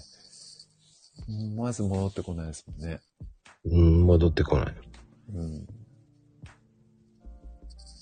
警察とか行っても全然当てにならないですもんね。警察とか事務局に行っても。うん。あの、受け付けてはくれますけど、戻ってくるわけないじゃんくらいの勢いですもんね。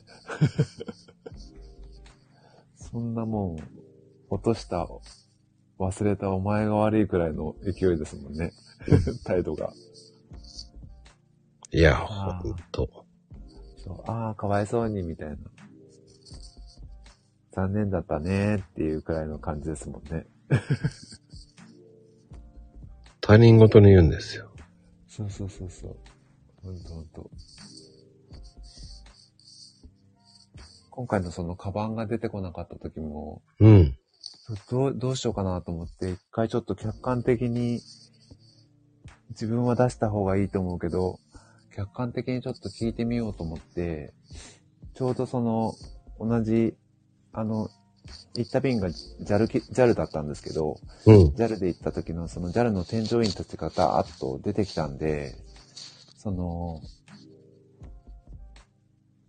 添乗員の人に、こうこうこうでって言って聞いたんですよ。どうしたらいいと思いますかって言って聞いたら、ああ、そうなんですね。大変ですね。ってすごい共感してくれて、いろいろ話を聞いてくれたんですけど、うん。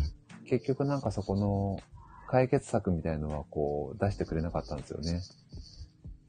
こうした方がいいですよっていうのは多分言うなって言われてるのか、こうした方がいいですよみたいな、こう、あの、方法は明提示してはくれなかったんですけど、一回まあ JAL のカウンターに、現地のフランスの JAL のカウンターに行ってくださいって言われて、うん。で、行って、話をしたらさっきみたいな感じでしたね。こう全く共感はしてくれず、お前はどうしたいんだみたいなこと聞かれて、で、もう出してくれって言って。ええそうそうそうそう。だからそんな、やっぱりそういうところもやっぱり国民性だなと思って。日本人って優しいなと思って。相手の心、気持ちがわかる人種だなと思う、思いましたね、なんか。まあ、たまたまその人が優しい人だったのかもしれないですけど。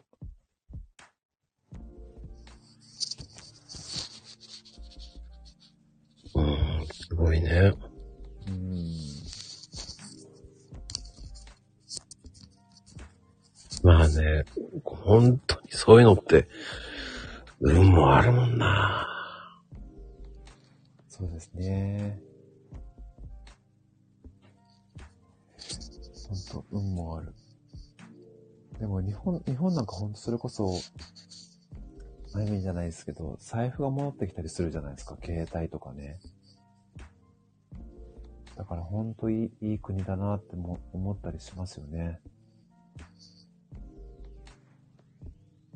こう財布、前の人が落としても落としましたよってすぐ言ってくれたり、携帯忘れたら携帯、あ、携帯忘れてますよとかって、言いに来ますもんね、みんな。うん。海外へ持っていかれちゃうからね。そうそうそう。あれは本当持ってかれちゃう。はあ、何がって言われちゃうから。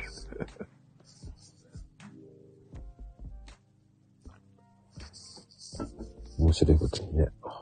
ね。国民性が出ますね。まあでも本当さっきの話じゃないですけど、これから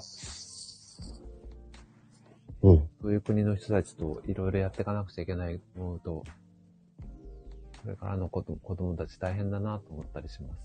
まあでも、慣れるんですかねそういうのって。若いうちから、そういうところに出ていったら、理解し合えたりするんですかね中途半端に自分たちの年齢だから、自分の年齢だから、こうん。う、受け入れづらいのかなと思ったりする時もあるんですよ。だから自分の頭が硬いんかなとかって思ったりする時もあるんですけど、うん。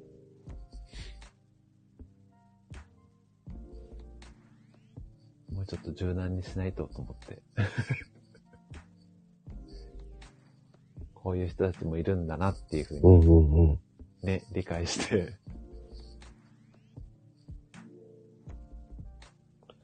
生きていかないけないなと思って。うん。日本に慣れるなよっていうのもあるよね、だからね。ああ、それはありますね。それが当たり前だと思うとちょっと、きついかもしれないですね。これから。だって結局日本ってさ、もう料金以上のこと払わなくていいわけじゃない。うん。チップもないわけでしょ。うん。そうですね。ほんとそう。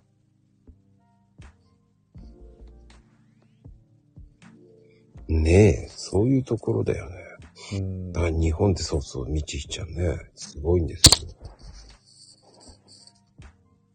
そうなんですよ。日本はすごいですよ。コス、今現状のコスパはすごい高いですよね。そういう意味では。高すぎるくらいかも。だって、水道水が水出るんだよ。だって公園の。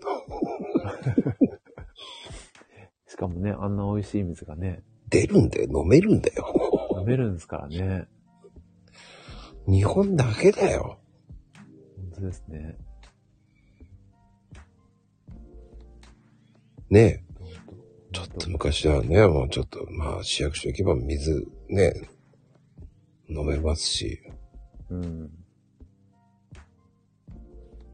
優しく教えてくれるし。うんうん。そんな国ねえよ、と思う。やっぱりその向こうの現地で、あの、住んでる人たちの話聞くと、ちょっとその物事達観してますもんね。うん。ああ、この人たち、すごいなと思って。いろいろやっぱりこう、ストレス抱えながらも、もうそういうふうに、物事を同時、い一個一個同時、同時てたら、生活できないんだろうなと思ったりしますもんね。話聞いてて。うーん。こう、市役所で、書類出して、ここが足りないって言われて、今度出したらここが足りないって言われて、そのやりとりを何回もするとかって、いっぺんに言えよ、みたいな。なんでそれを5回に分けて言うみたいな。いっぺんに言えとかって、すごい怒ってましたけど。もうそういうところが、細かいところですけどね。細かいところで日本に、普段こう生活してるとわからないこととか気づかないことでも、まあ、実際ね、多分自分たちもそういう風にしてやってるから、うんうんうん。相手のこと考えて、あ、ここ一緒に言ってあげた方が親切だなとか、これ先に提案してあげた方が、あと物事がお互い早く進むなとかと思ったら、それをやったりするけど、うん。そういうことがなかったりするから、結局は自分がどこまで警戒できるかだけですからね。そうですね、自分がどこまで、こう先取りして考えて進めるかみたいなところかもしれないですね。だからね、海外でお酒飲むなって思うんですよ。飲むと気が強くなるしね。そうですね。まこちゃんって飲むんですか、お酒？飲まない。普段から飲まないですか、うん。ああ、そうなんですね。飲めるの？お酒は強いんですか？うん、うん、全然。あ、そうなんですね。うんそうなんだ。そっか。僕もそんなに飲めないんで、うん。いつもほどほどにしてるんですけど、うん。たまに勢いで飲むと大変なことになりますね。飲まれないようにしないと。まー、ちゃんが酔うの？っていうのがね。よう、うん、あんまり変わんないですけどね。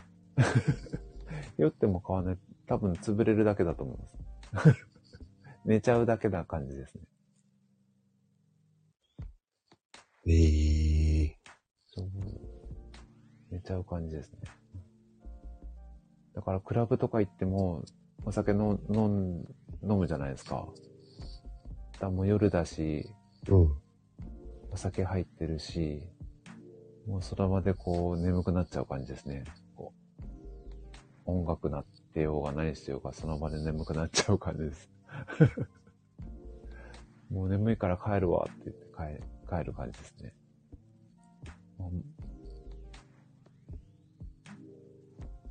そうだな。そう。もっとなんかお酒飲めたら楽しいのかなと思ったりする時もあるけど、思ってた時期もありましたけど、今はもうそんな風にも思わないですね、なんか。だってさ、ろくなことねえんだもんだって。そうそうそうそうそお酒飲んでろくなことねえんだよ、だって。う。ねお酒に飲まれちゃってもね、ダメですもんね。しかもお金払って飲まれちゃうんだよ。最悪ほんとほんと。て思っちゃうんだよね、俺はね。ねそうですね。だからこそ、その、うん、私は大丈夫っていうのが一番じゃない。ああ。それ、怖いですね。だってさ、未だに、うん。オレオレ詐欺引っかかりしてるわけでしょああ、はいはいはいはい。そうですね。あれだけね、いろいろ、言われたり、出てたりしても、なくならないわけですよ。うん。ね。引っかかる人がいるからなくならないんだもんね。そう。ね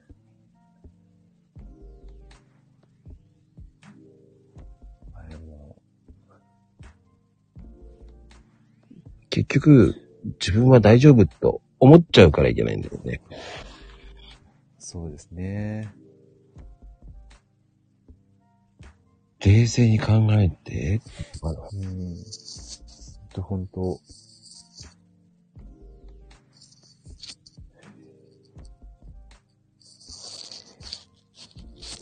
冷静に自分を見返していかないと。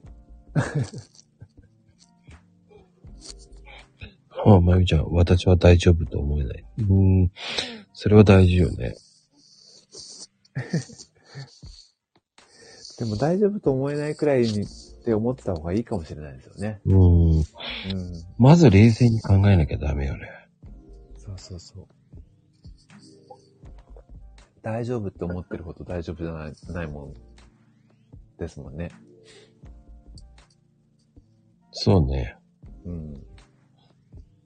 なんか物事を、物事はなんかこう、なんとかなるとか、大丈夫とかって思ってたいですけど、なんか一方ではちょっと大丈夫じゃないと思ってる気持ちも持ってた方がいいかなと思いますよね。何でもかんでもこう、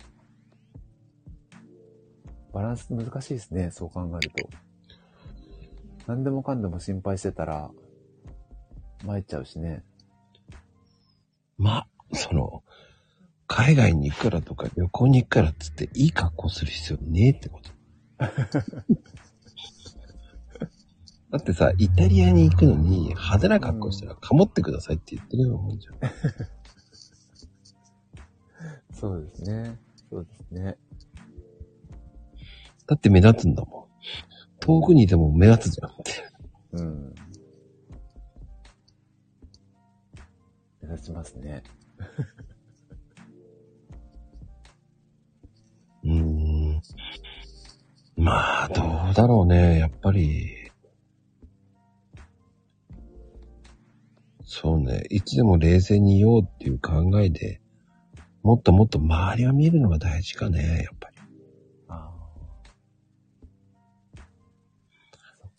冷静に見る方、見るのが大事なんですね。うーん。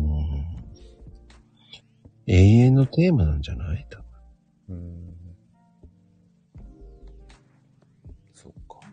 周りを見ましょうっていうのが一番冷静に保てる証拠だよね。なるほどね。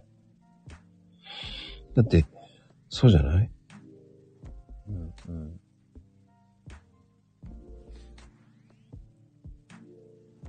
結構その、ま、周りを見る、見るためにやっぱり自分が冷静じゃないと見れないですもんね。見れない。じうん、自分があたふたしてたら、周り見えないですもんね。自分のことしか、だいたいあたふたしてる時って自分のことしか見えてない時ですもんね。うん。その時の空気感から何から見てないわけじゃん。見渡してないわけじゃん。そうですね。うん、そうかも。で、やっぱり、その、何でもそうだけど、うん。うん、一番こう、危ないのがこう、共鳴、共感とかさ、はい。そういう風にされるのが怖いわけじゃん。共感されるのが怖い？そういう感じで来るじゃないスッと。あ、向こうがね。うん。共感しようとしてくるわけじゃん。そうですね。そうですね。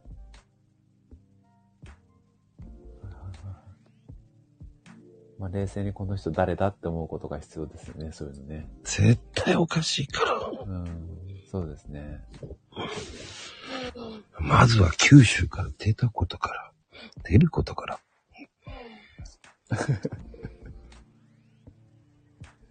そうだね。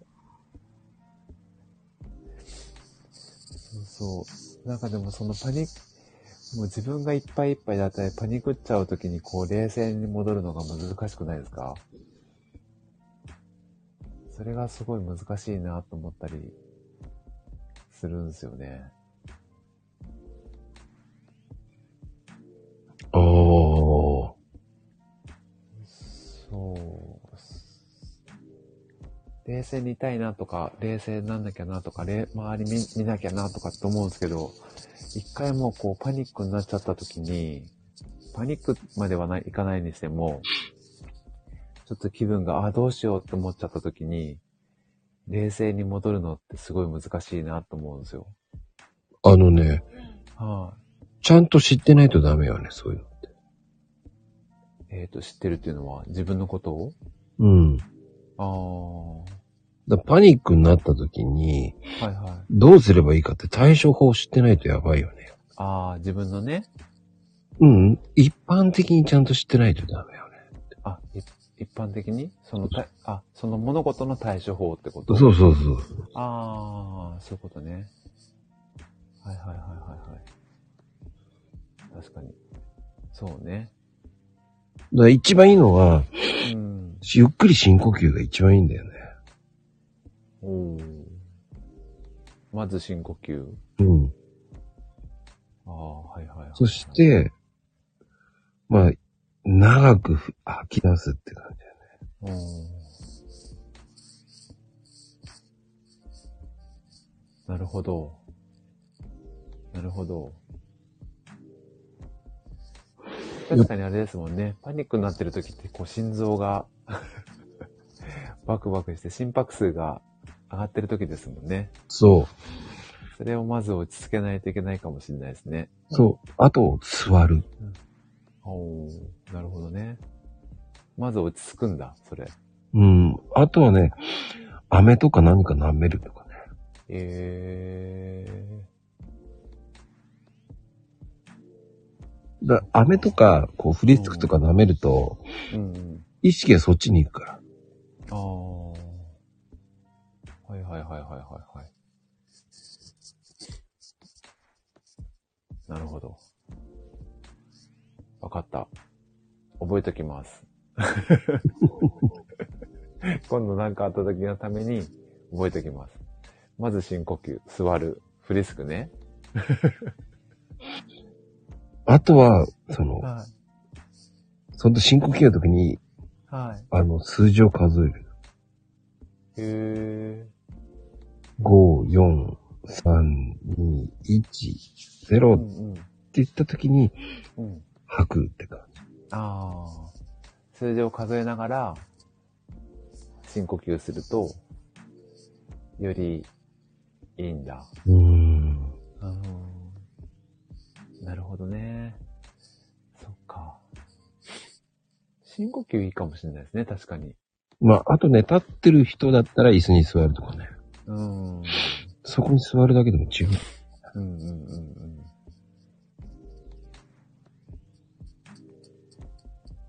確かに、そうかもしれない。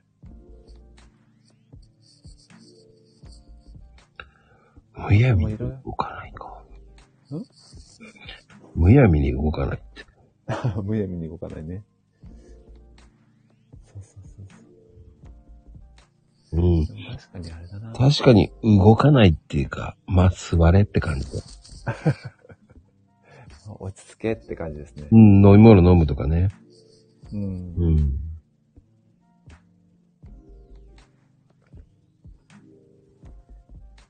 そそうだ。まず心を落ち着かせなきゃ意味がないから。うんうんうんうん。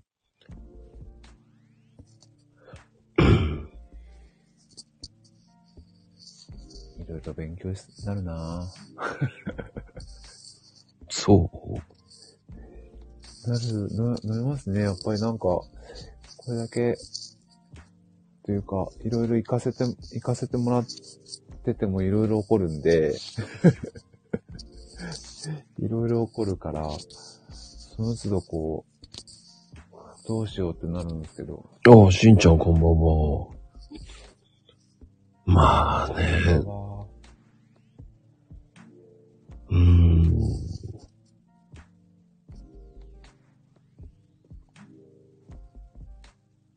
経験ですね。そうだね。ね。経験積んで対処法を覚えます。うーん。まあ、地震が来た。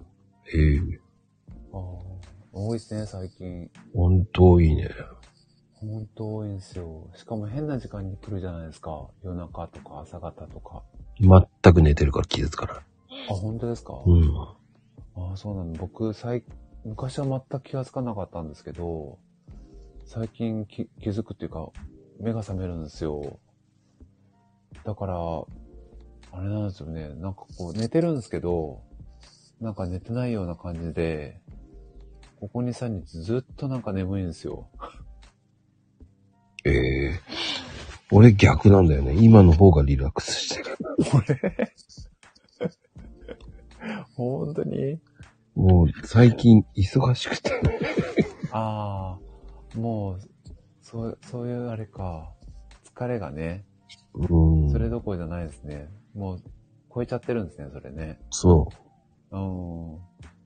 そっかそっか。それは早く寝た方がいいかも。ドタバタでね。ね。うん。そうですね。そう、ダメなんですよ。なんか目覚めちゃうんで。なんかいつも眠い感じなんですよ。今日もありましたよね。始まる前。ちょっと揺れましたよね。全く気づかなかった。本当あ、でも、まこちゃんの方はわかんないですけど、うち揺れましたね。あ、また地震来たと思って。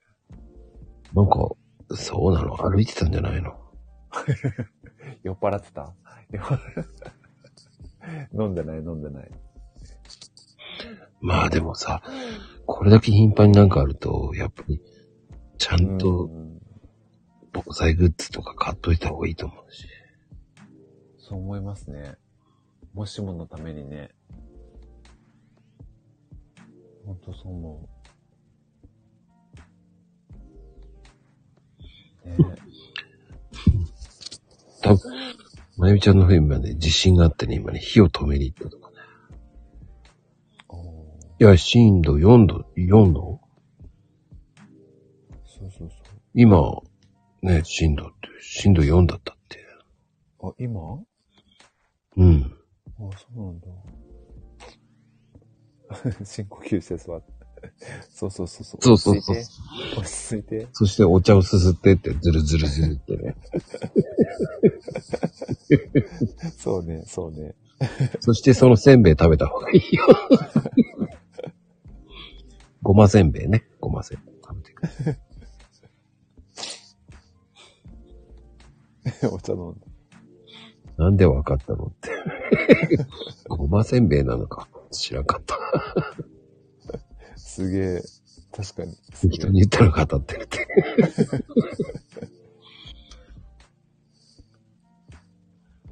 食べてねえのか食べとけよって言いたいですけどね、そこ。そこ合わせるんだなって。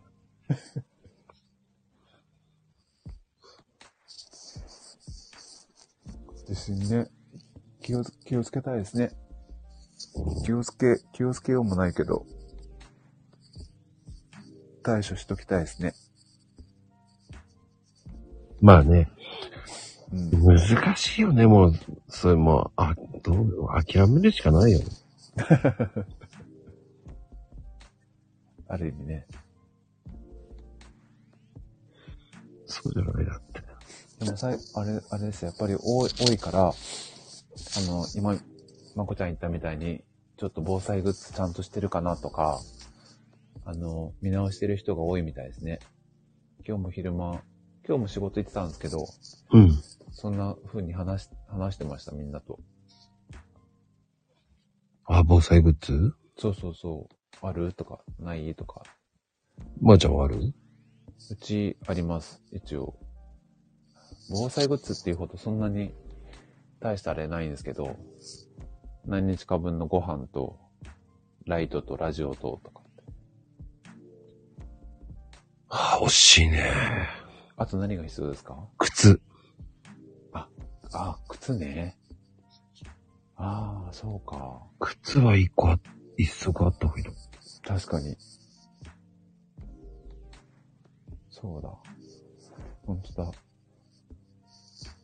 それ家族分の靴？う。まあ、結局ほら、寝室に自分の靴を置いといた方がいいっていうよね。ああ。結局、お、うんうん。ね、揺れた後、もし寝てて揺れた後とかだったら、うんうんうん。ガラス割れてたりとかしたらもうアウトでしょ。はいはいはいはい。だから、この玄玄関まで行けないもんね。玄関まで行けないんですよ。そうだね。だから、一足は置いといた方がいいっていうね。ああ。なるほどね。うん、だから僕、一足置いとるよ。あ、寝室に？うん。おー、すごい。そうなんだ。うん。あの、なぜか、登山ブーツを。それは安心だね、それ。ガラス割れてても安心だね、それ。うん。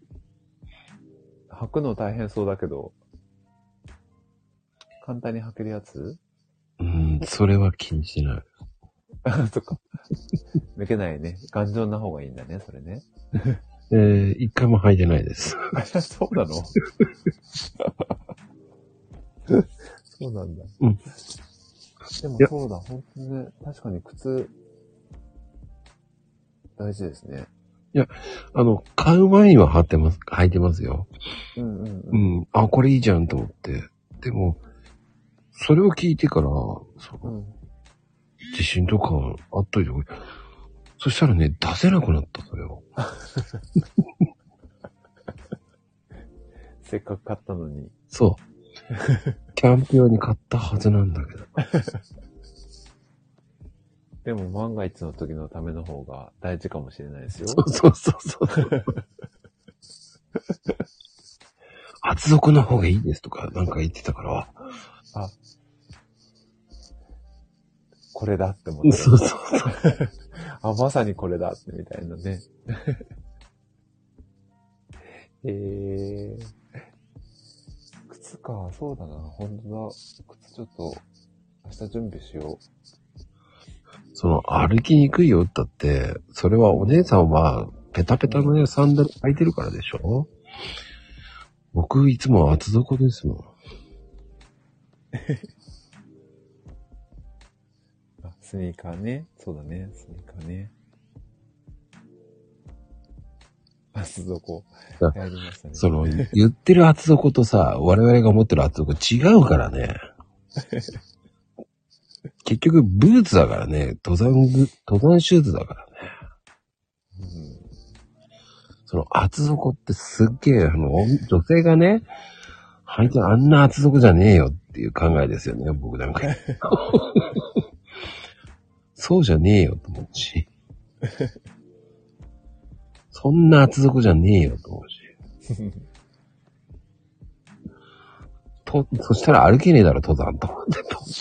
なんつってんのゆっくり飛ぶんでもないです。みやさん何でだと言いたいけどね。そんな暑くないよ。って話。シークレットブーツ。あったかそうですね。でもブーツだったら。ブーツでもね、登山靴だからね。登山靴ってでも、あの、くるぶしくらいまでないです？あ、ありますあります。そうですよね。うん。だから、くるぶしぐらいまであるからいいかな。ねそういう意味ではでも本当にいいかも。そういう避難するときとかそうなんですよ。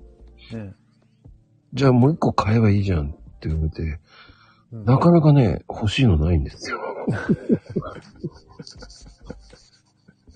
お気に入りの一着が、一足か。お気に入りの一足、お気に入りの一足が。そうなんですよ。それ見つけてから、おろそうと思って。なるほど。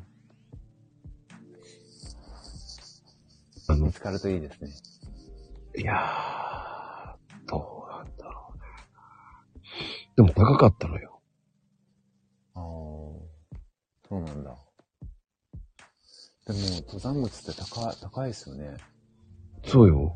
高いと思う、多分。うち、うちの親も登山、多分、まこちゃんほどじゃないですけど、あのトレッキングで楽しんでた程度なんで、いや、そんなもんだよ。あれですけど、高いって言ってたもんな。2万円台ですよ。おー。ですよね。うん。でもやっぱり。軽いんだよ、意外と。あ、そうなんですか、うん。見た目あんなにごっついのに。いや、あの、モンベルなんですよ。ああ、はいはいはいはいはい。それがね、いい、いいやつだったんで、ちょっとい、おしゃれなんですよ。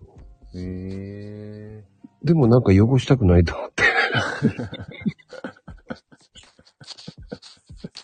お気に入り、お気に入りだからね。で意外と軽いぞ、これ。履いてほしいな、それ。へま、マウンテンクルーザーってやつ。え名前がかっこいいですね、それ。うん結構いいんですよ。ねくるぶしまであるから全然いいんです。うん。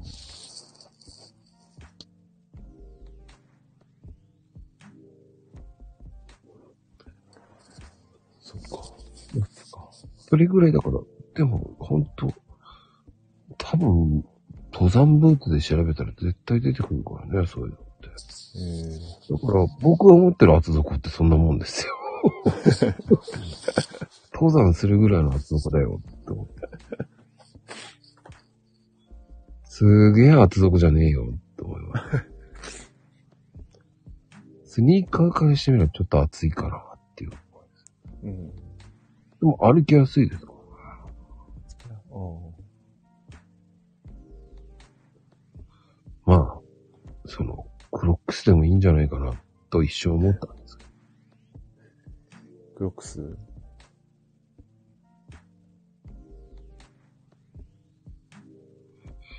うん、でも、その、意外と登山靴って結構いいんですよ。足首ぐらつきとか抑えてくれる。ああ。うん。そうですよね。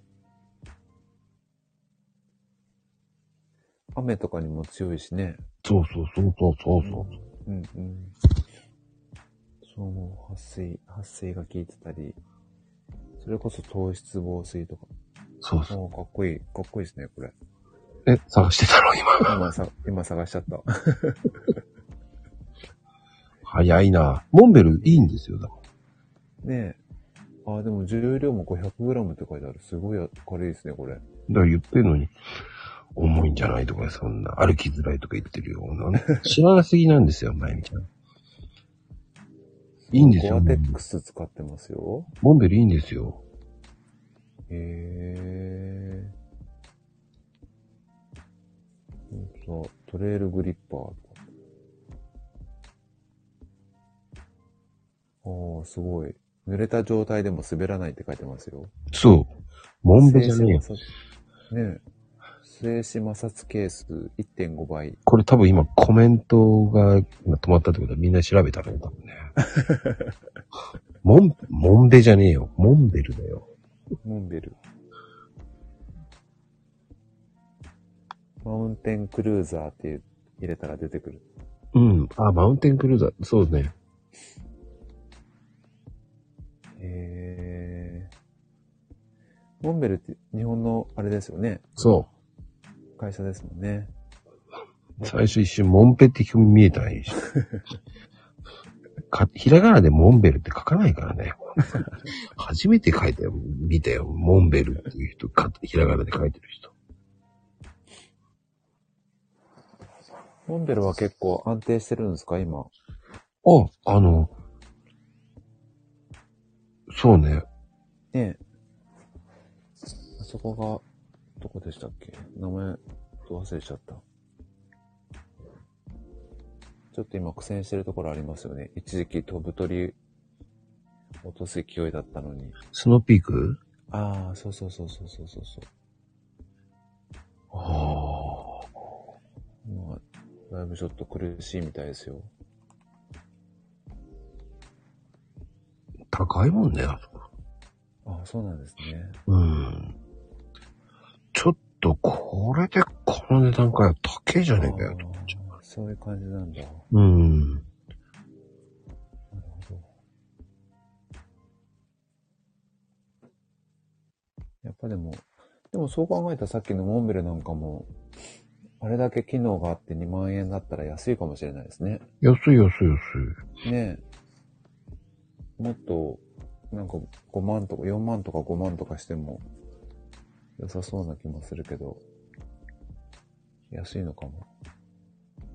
あの、モンベルのジャケットもあったかいんですよ。へえ。でもやっぱり2万円台な。あ、そうなんですね。うん。アウターが結構最強なんですよ。へえ。もうあれですもんね。スパイダーヤーン使った、あれなんでしたっけ？寝袋でしたっけ？うん。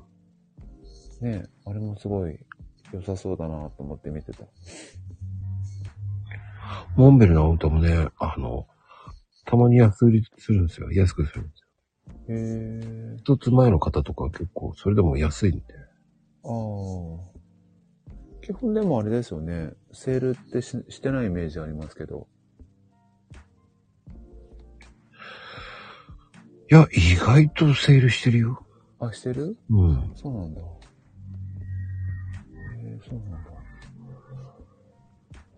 あの、そうね。でも価値観の問題じゃないかな。まあでもそうか。結局、うん。5、6年履けるって考えると、登山ってそんなに行かないし。うんうんうん。なんか、うまくしたら7、8年履けるでしょ。うんうんうん。そうですよね。大人になったらね、もう足も大きくならないですね。そうそうそうそう。子供お子さんだったらちょっと高いかなと思うけど。そうですね。へえ。だからね、あの、登山とかそういうのするのす、だ結局雨の時とかそういうの滑るじゃないはいはいはい。そういうの考えたらね、うん。登山しないからって、うん、うん。登山しないからって、なんだっていいのよ。おしゃれで買えばいいっていう人もいるからね。そうですね。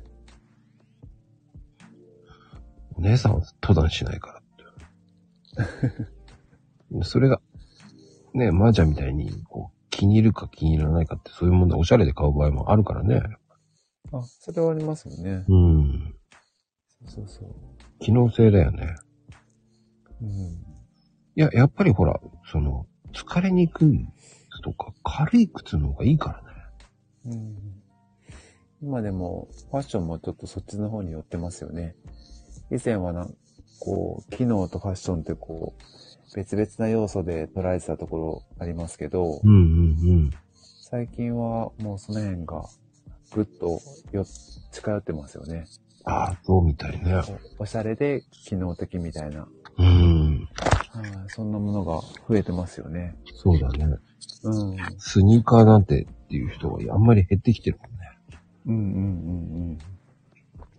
そうそう。おしゃれなスニーカーとかっていう感じですもんね。そうそうそう洗えるジャケットとか、そう。そう伸びるパンツとか、そういう感じですよね。ねそれを、あの、仕事ではスニーカー履いてる。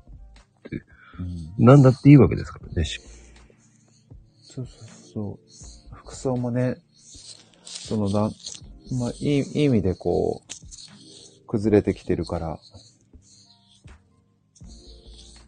自由度が増してるから、あれですね。つい仕事ではスニーカー履いてるって、うん仕。事でクロックス履いたってどんな、どんな車でも運転できるじゃん、クロックス。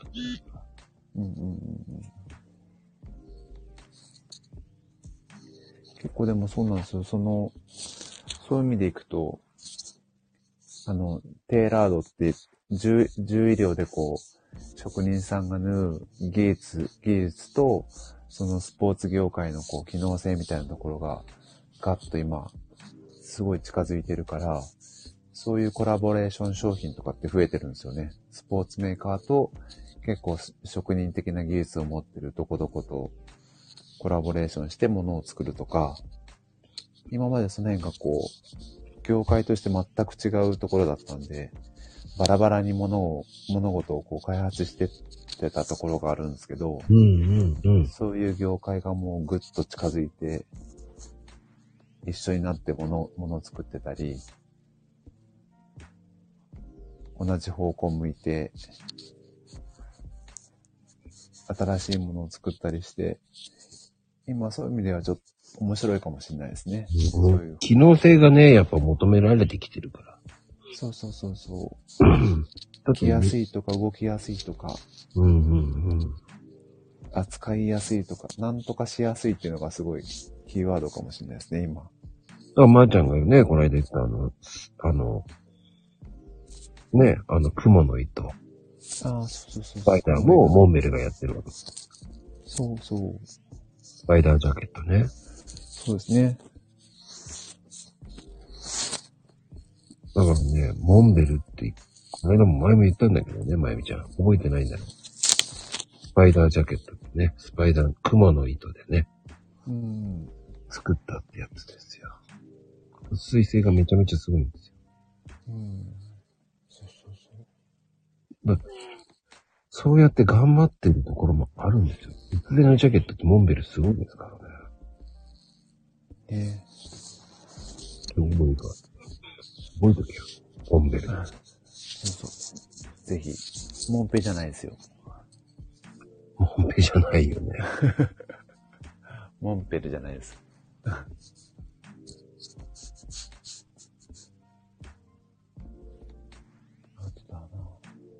モンベルですよ。モンベルってなんだよ。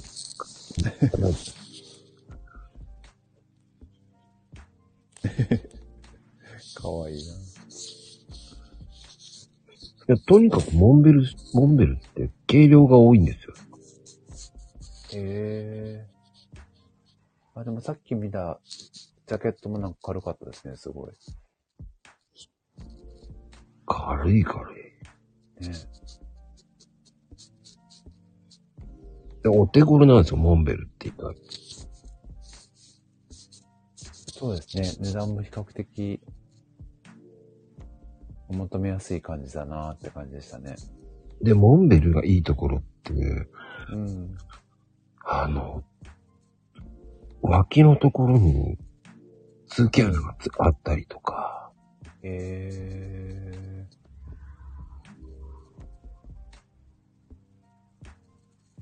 細かい、痛いところに、かゆいところに手が届く感じですね。そしてコンパクトな。おだリュックの中に一着あってもいいんですよ。あすごい軽量なのがあるの。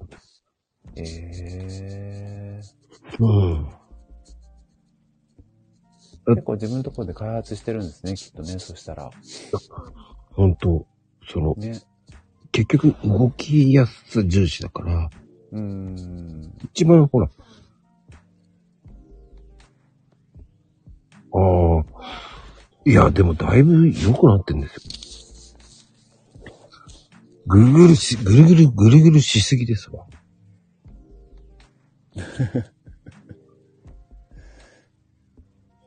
そっか、そうなんだ。だいぶおしゃれになってますよ。ね。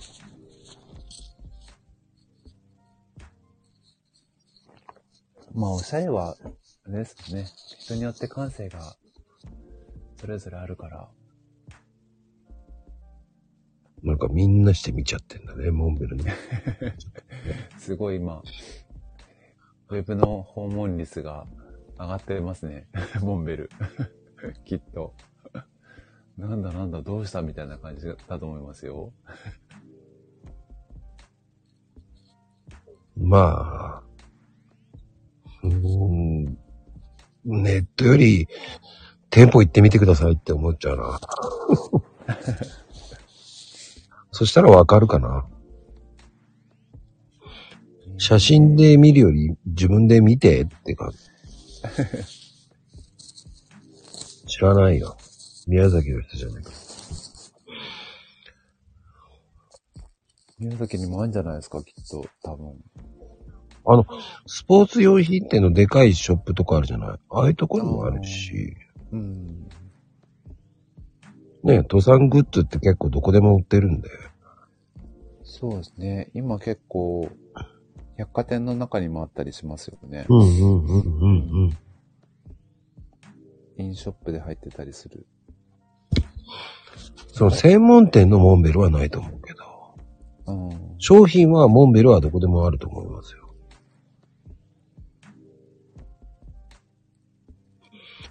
イオン系の、なんだっけ、イオンのとこの中に入ってるスポーツショップとかあるじゃないですか。はいはいはいはい。キャンプグッズ売ってるようなところ。うんうんああいうところには入ってますよね、絶対。商品うん。うん。そうかもしれない。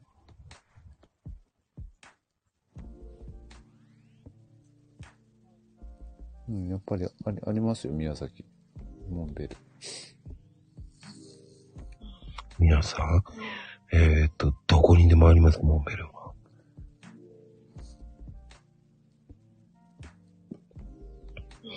ぜひぜひ、見てみてくださいって感じ。見てみてください。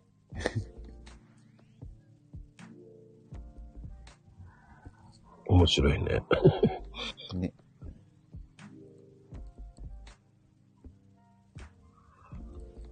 そんな高くないんだよね。そうですね。あ、オーサティか。そうだね。そういうところにも入ってるかも。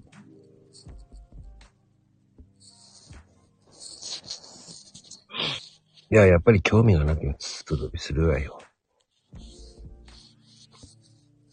だから、こう、僕なんかはほら、外作業とかするときに、急に雨が降ったときとか、スッて、ね、取れるものって、ちコンパクトに入ってるものって便利だな。うんうん。そうですよね。外で作業ししてる人とかは、ほんとそうですよね。うんうんうん。うん、そう思車の中にその、一個入れてるだけでも違うし、う。うん。で、本当に、携帯にある、本当にちょっと、結構小さくコンパクトに入るから、いいんですよね。ほら、まこちゃんはモンベル推しなの？いろいろ着るけど、モンベルが多い感じですか？全然、あ、本当？そういうのだけ一着だけ持ってる。ああ。じゃあもういろいろ用途に、用途に応じて買買ってる感じですか？うん。うん。ブランド意識せず。いや、インナーは、その、ん。極段だけど。ああ、はいはいはい。じゃあやっぱり用途に応じて選んで買ってるんですね。うん。あとはもう決まってるブランドがあるんで。はいはいはいはい。もうき決まってるブランドですよね。うん。ええアウトドアブランドですか？うん。サーフブランド。あ、へえ。そうなんだ。そうです。サーフラ、サーフランドまた人気が、ギャーっと上がってますね。そうでもないですか？わかんない。そ前からだからもそっかそっか、イメージが、そんな雰囲気を受けるんですけど。う、もう、もう、10年以上そのブランドを追っかけてるんで。あ、そうなんですね。うんうんうんうん。へえそっか。今また、しばらくあれですけど、やっぱり80年代のこう、サーファーブームが、ダーッと来てるんで、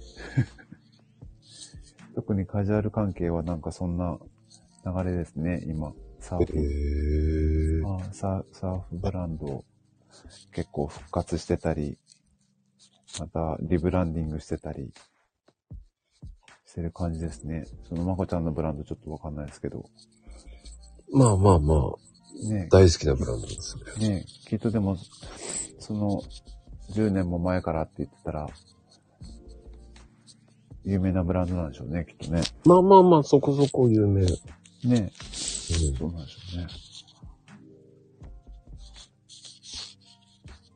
これから夏になりますからね。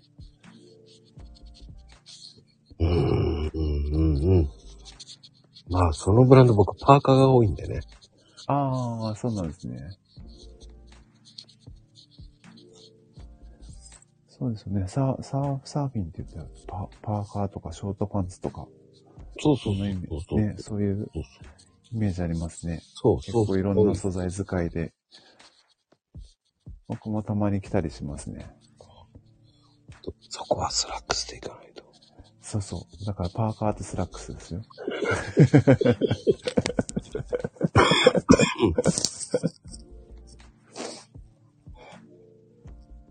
いやーでもね、まあちゃんと話してたら話つけないね、本当に。本当ですね。ありがとうございます。サーファーはバーカーってなんだ？あ、バーカーね。そうサーファー、パーカー。いやーでもね、まー、ちゃんは本当に頑張ってるもんね。いやいや、そんなことないです。そんなことないです。そう言ってもらえるとありがたいですけど。まあ、いつだったら朗読やってくれるのか楽しみだ。この前も朗読の話されてましたね。帰り際ずっとマコルーム聞いて帰ったんですけど、ケンジさんのやつだったかなああ、ケンジさんとはめちゃくちゃやったからね、あの人。面白いおじさんだよね、あの人。ねえ、すごい勢いのある方ですね。勢いありすぎだよ、本当に。ねえ、すごい勢いあるなぁと思って、うんこ。の人。みんなついてくるだろうなぁと思って。意外と、めちゃくちゃだから、長いからね、あんまり聞かれないんだけど。ああ、そうなんですね。まあ、まあ、これも長いから聞かれないんだけどね。うん、でも、なんかこう話がいろいろ変わってくから、ついつい聞いちゃいますけどね。ほんと、聞いてるの？い聞いてますよ。その割にはいいねがないから聞いてるの？そうか、そうですね。そ、そこでちゃんと押しとかないとダメですね。確かにそうかも。そうだね。まー、ちゃんの声、朗読に向いてる系なんだよね。そうかなまあでも、やる前からそんなこと言ったらいけないですね。やる前から言ったらいけないな。もうおかげさまで1周年ですよ。うん。そうだそうですよ。1周年記念のグッズも作りましたし。そうですよね。そうだそうだ。もういろんなグッズバンバン作ってますからね、僕ね。ねこの前も、こう、あの、袋作ってましたね。バッグ。トートバッグね。ねトートバッグ。おおトートバッグが出てきたと思って。いや、もう、もうトートバッグは古いですよ。あ、本当ですか、うんもう、遅れてる？遅れてる。あら。すいません。今の最新アイテムは何ですか？マグボトルだね。おー。さすがマイミン。あ、でもね、うん。10個限定です。あ、そうなんだ。はい。へえ。T シャツもね、も完売？う、えっ、とね、5着作りました。おー、そうなんだ。M が2サイズ、L が2サイズ、へで、LL が1って。え。へえう。ん。もう、M と L が1着1着売れました。おー、すごい。うん。すごい、すごい。あの、マグボトルね、高えんだよ。あー、コストか？高い。あれ。へえ。あの、でも、作れ、あ、国内で作ってるんですか？国内でお願いしてるの、そう。へえ。あえ、あれ、高え。あ、そうなんだ。だから高えからね、そんな、売れない。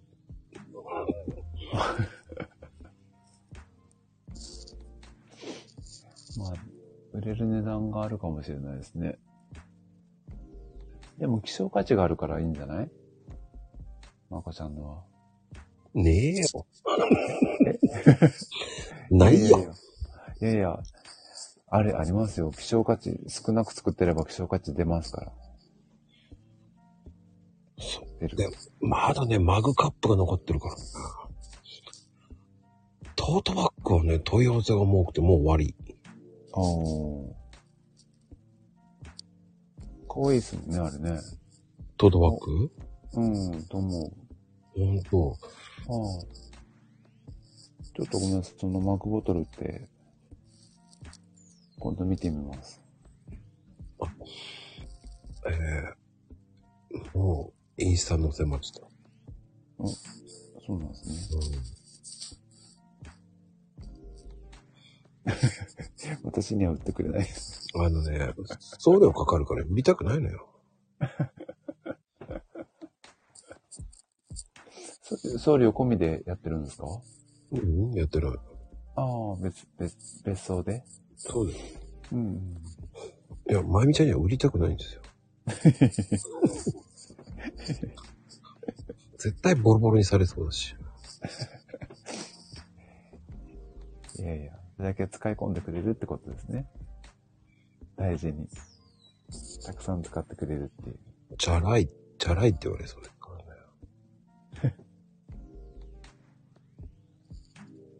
いいよ。買わなくていいですから。本当に どこへでも、しかも買う気満々だな。ありがたい。まあね、えー、まあ、そ のうちですね。もうそのうちって言ってても、あの、リアルで売ってしまうっていうのは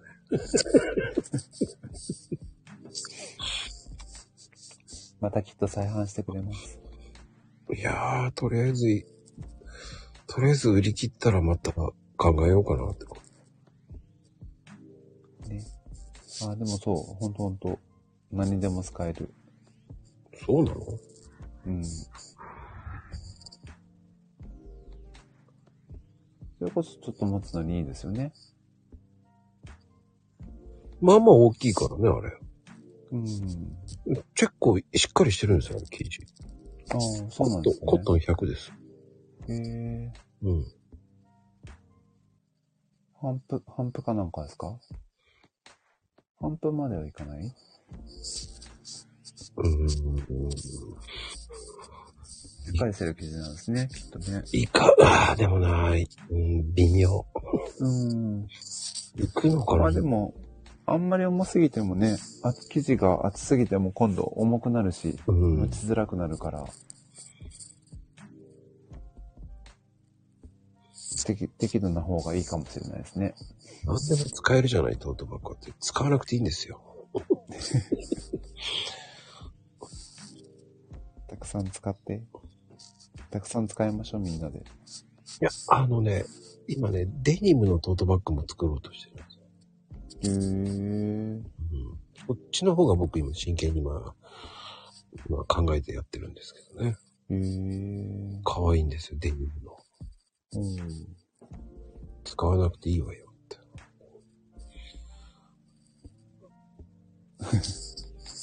確かに、両方欲しい。売りませんよ。もう本当にそのグッズとしてどんどん置いていく。ちょっとお店に飾っていこうっていうね。そのまこちゃんのお店に置いてあるの？それ。あ、置いてあります。置いてありますへー。なるほどね。あれですね。コンサートの物販みたいですね。うん、でも、そんなに売れなくていいっていう考えだから。どんどん挑戦してってるだけなんですよ。うん。でも売れると思うけどなマグカップがね、今売れないね。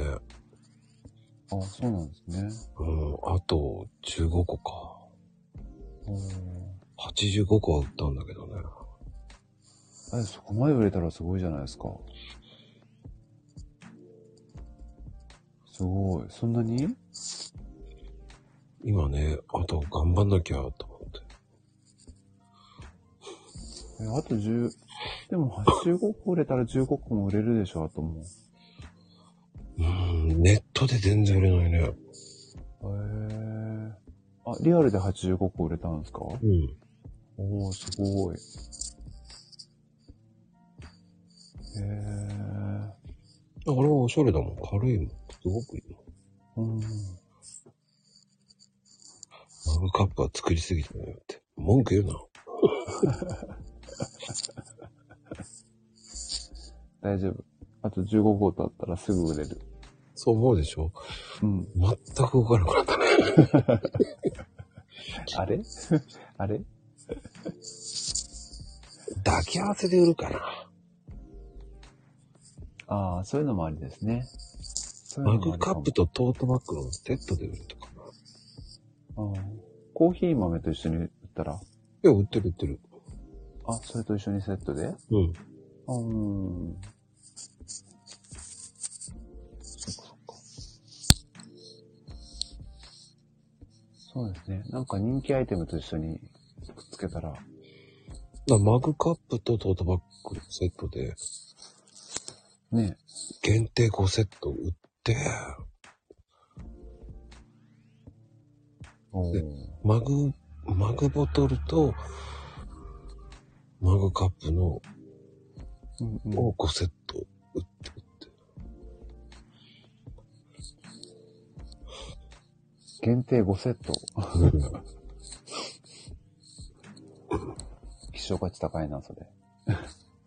いや、あの、すいません。限定なんで。あ、マグボトルとトートバッグ、ああ。ないです。ないです。ないんだ。ないんだ。ないです。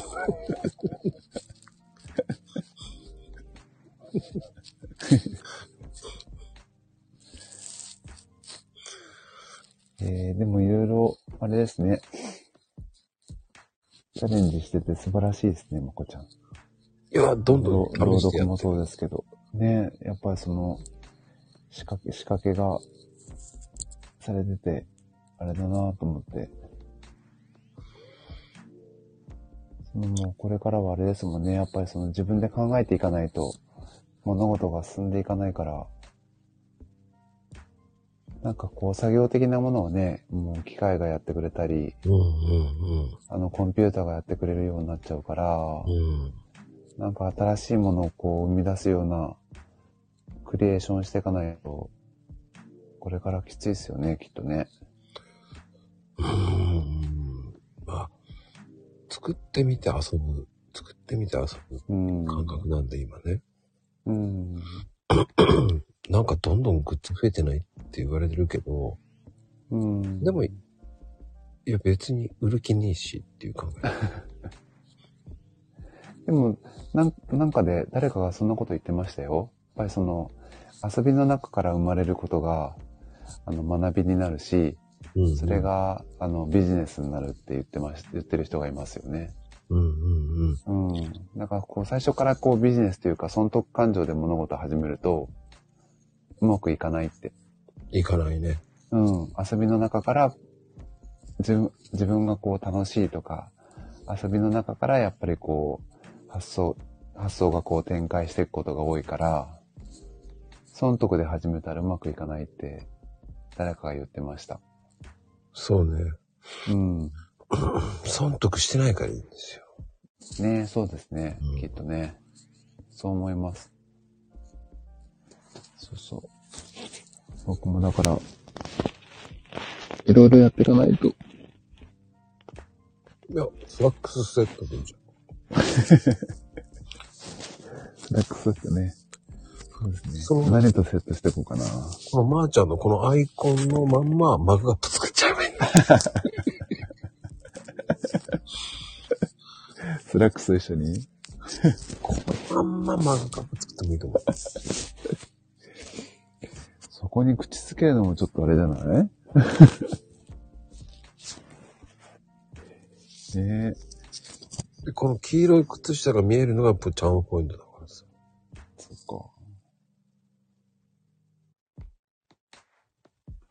あ、ジャケットね。女性の足かと思った。一応男性です。こそうやね。重ねたら人になるね。本当だね。そうだそうだ。でも、なんかやればできると思うんだよね。ねえ。物販なそうだな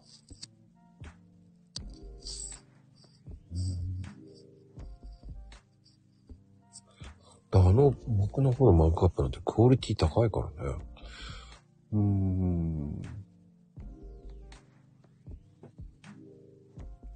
そうなんだ。うん、自分で見て惚れ惚れするのうまいなぁと思いながら。うん出来上がりは最高だなぁと思って。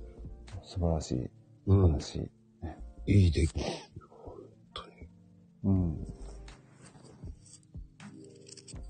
そういうものを提供していきたいですね。そうそうそうそうそうそう。ね。自分でなんか妥協して出していきたくもないですよね。そう。これだったらっていうのがね。そう。で、もうこれ終わったらもう作り、作らない予定だから。うーん、そうですね。もう売り切りごめん、売り切りごめんってどんどんやってたのが、そううんそれがやっぱり一番の、うん、楽しみだから。ねそうですね。うん。それ本当大事だと思います。本当本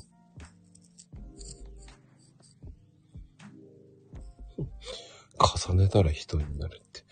だからその、て、あの、表裏で作れるからさ。で、その足で、後ろが麻雀の、その、顔になんないと。ジャケットのところまでにしとくとか。当 そっか。顔を映さずに。そうそうそうそう。面白いと思うけどな。考えときます。まあね、本当に遅くまで、すごい時間伸びちゃったけどね。ああ、本当ですね。ありがとうございます。いや、楽しかったですね。あらず面白かったよ。いや、こちらこそ、ありがとうございます。皆さんもすいません。ありがとうございます。こんな遅くまで。いやいやいや、もう、今日は海外事情と、もう、武勇伝が楽しくてしょうがなかった。いやいや、失敗ばっかりで。いや、これがリアルなお話だからね、やっぱり。ねえ、本当に。うん皆さんもね、危機感を持って行動してみてください。そうですね。ぜひぜひ。ということで、今日のゲスト、まーちゃんでした。ありがとうございます。ありがとうございました。ではでは、おやすみで。はでは、チーノー。おやすみカプチーノー。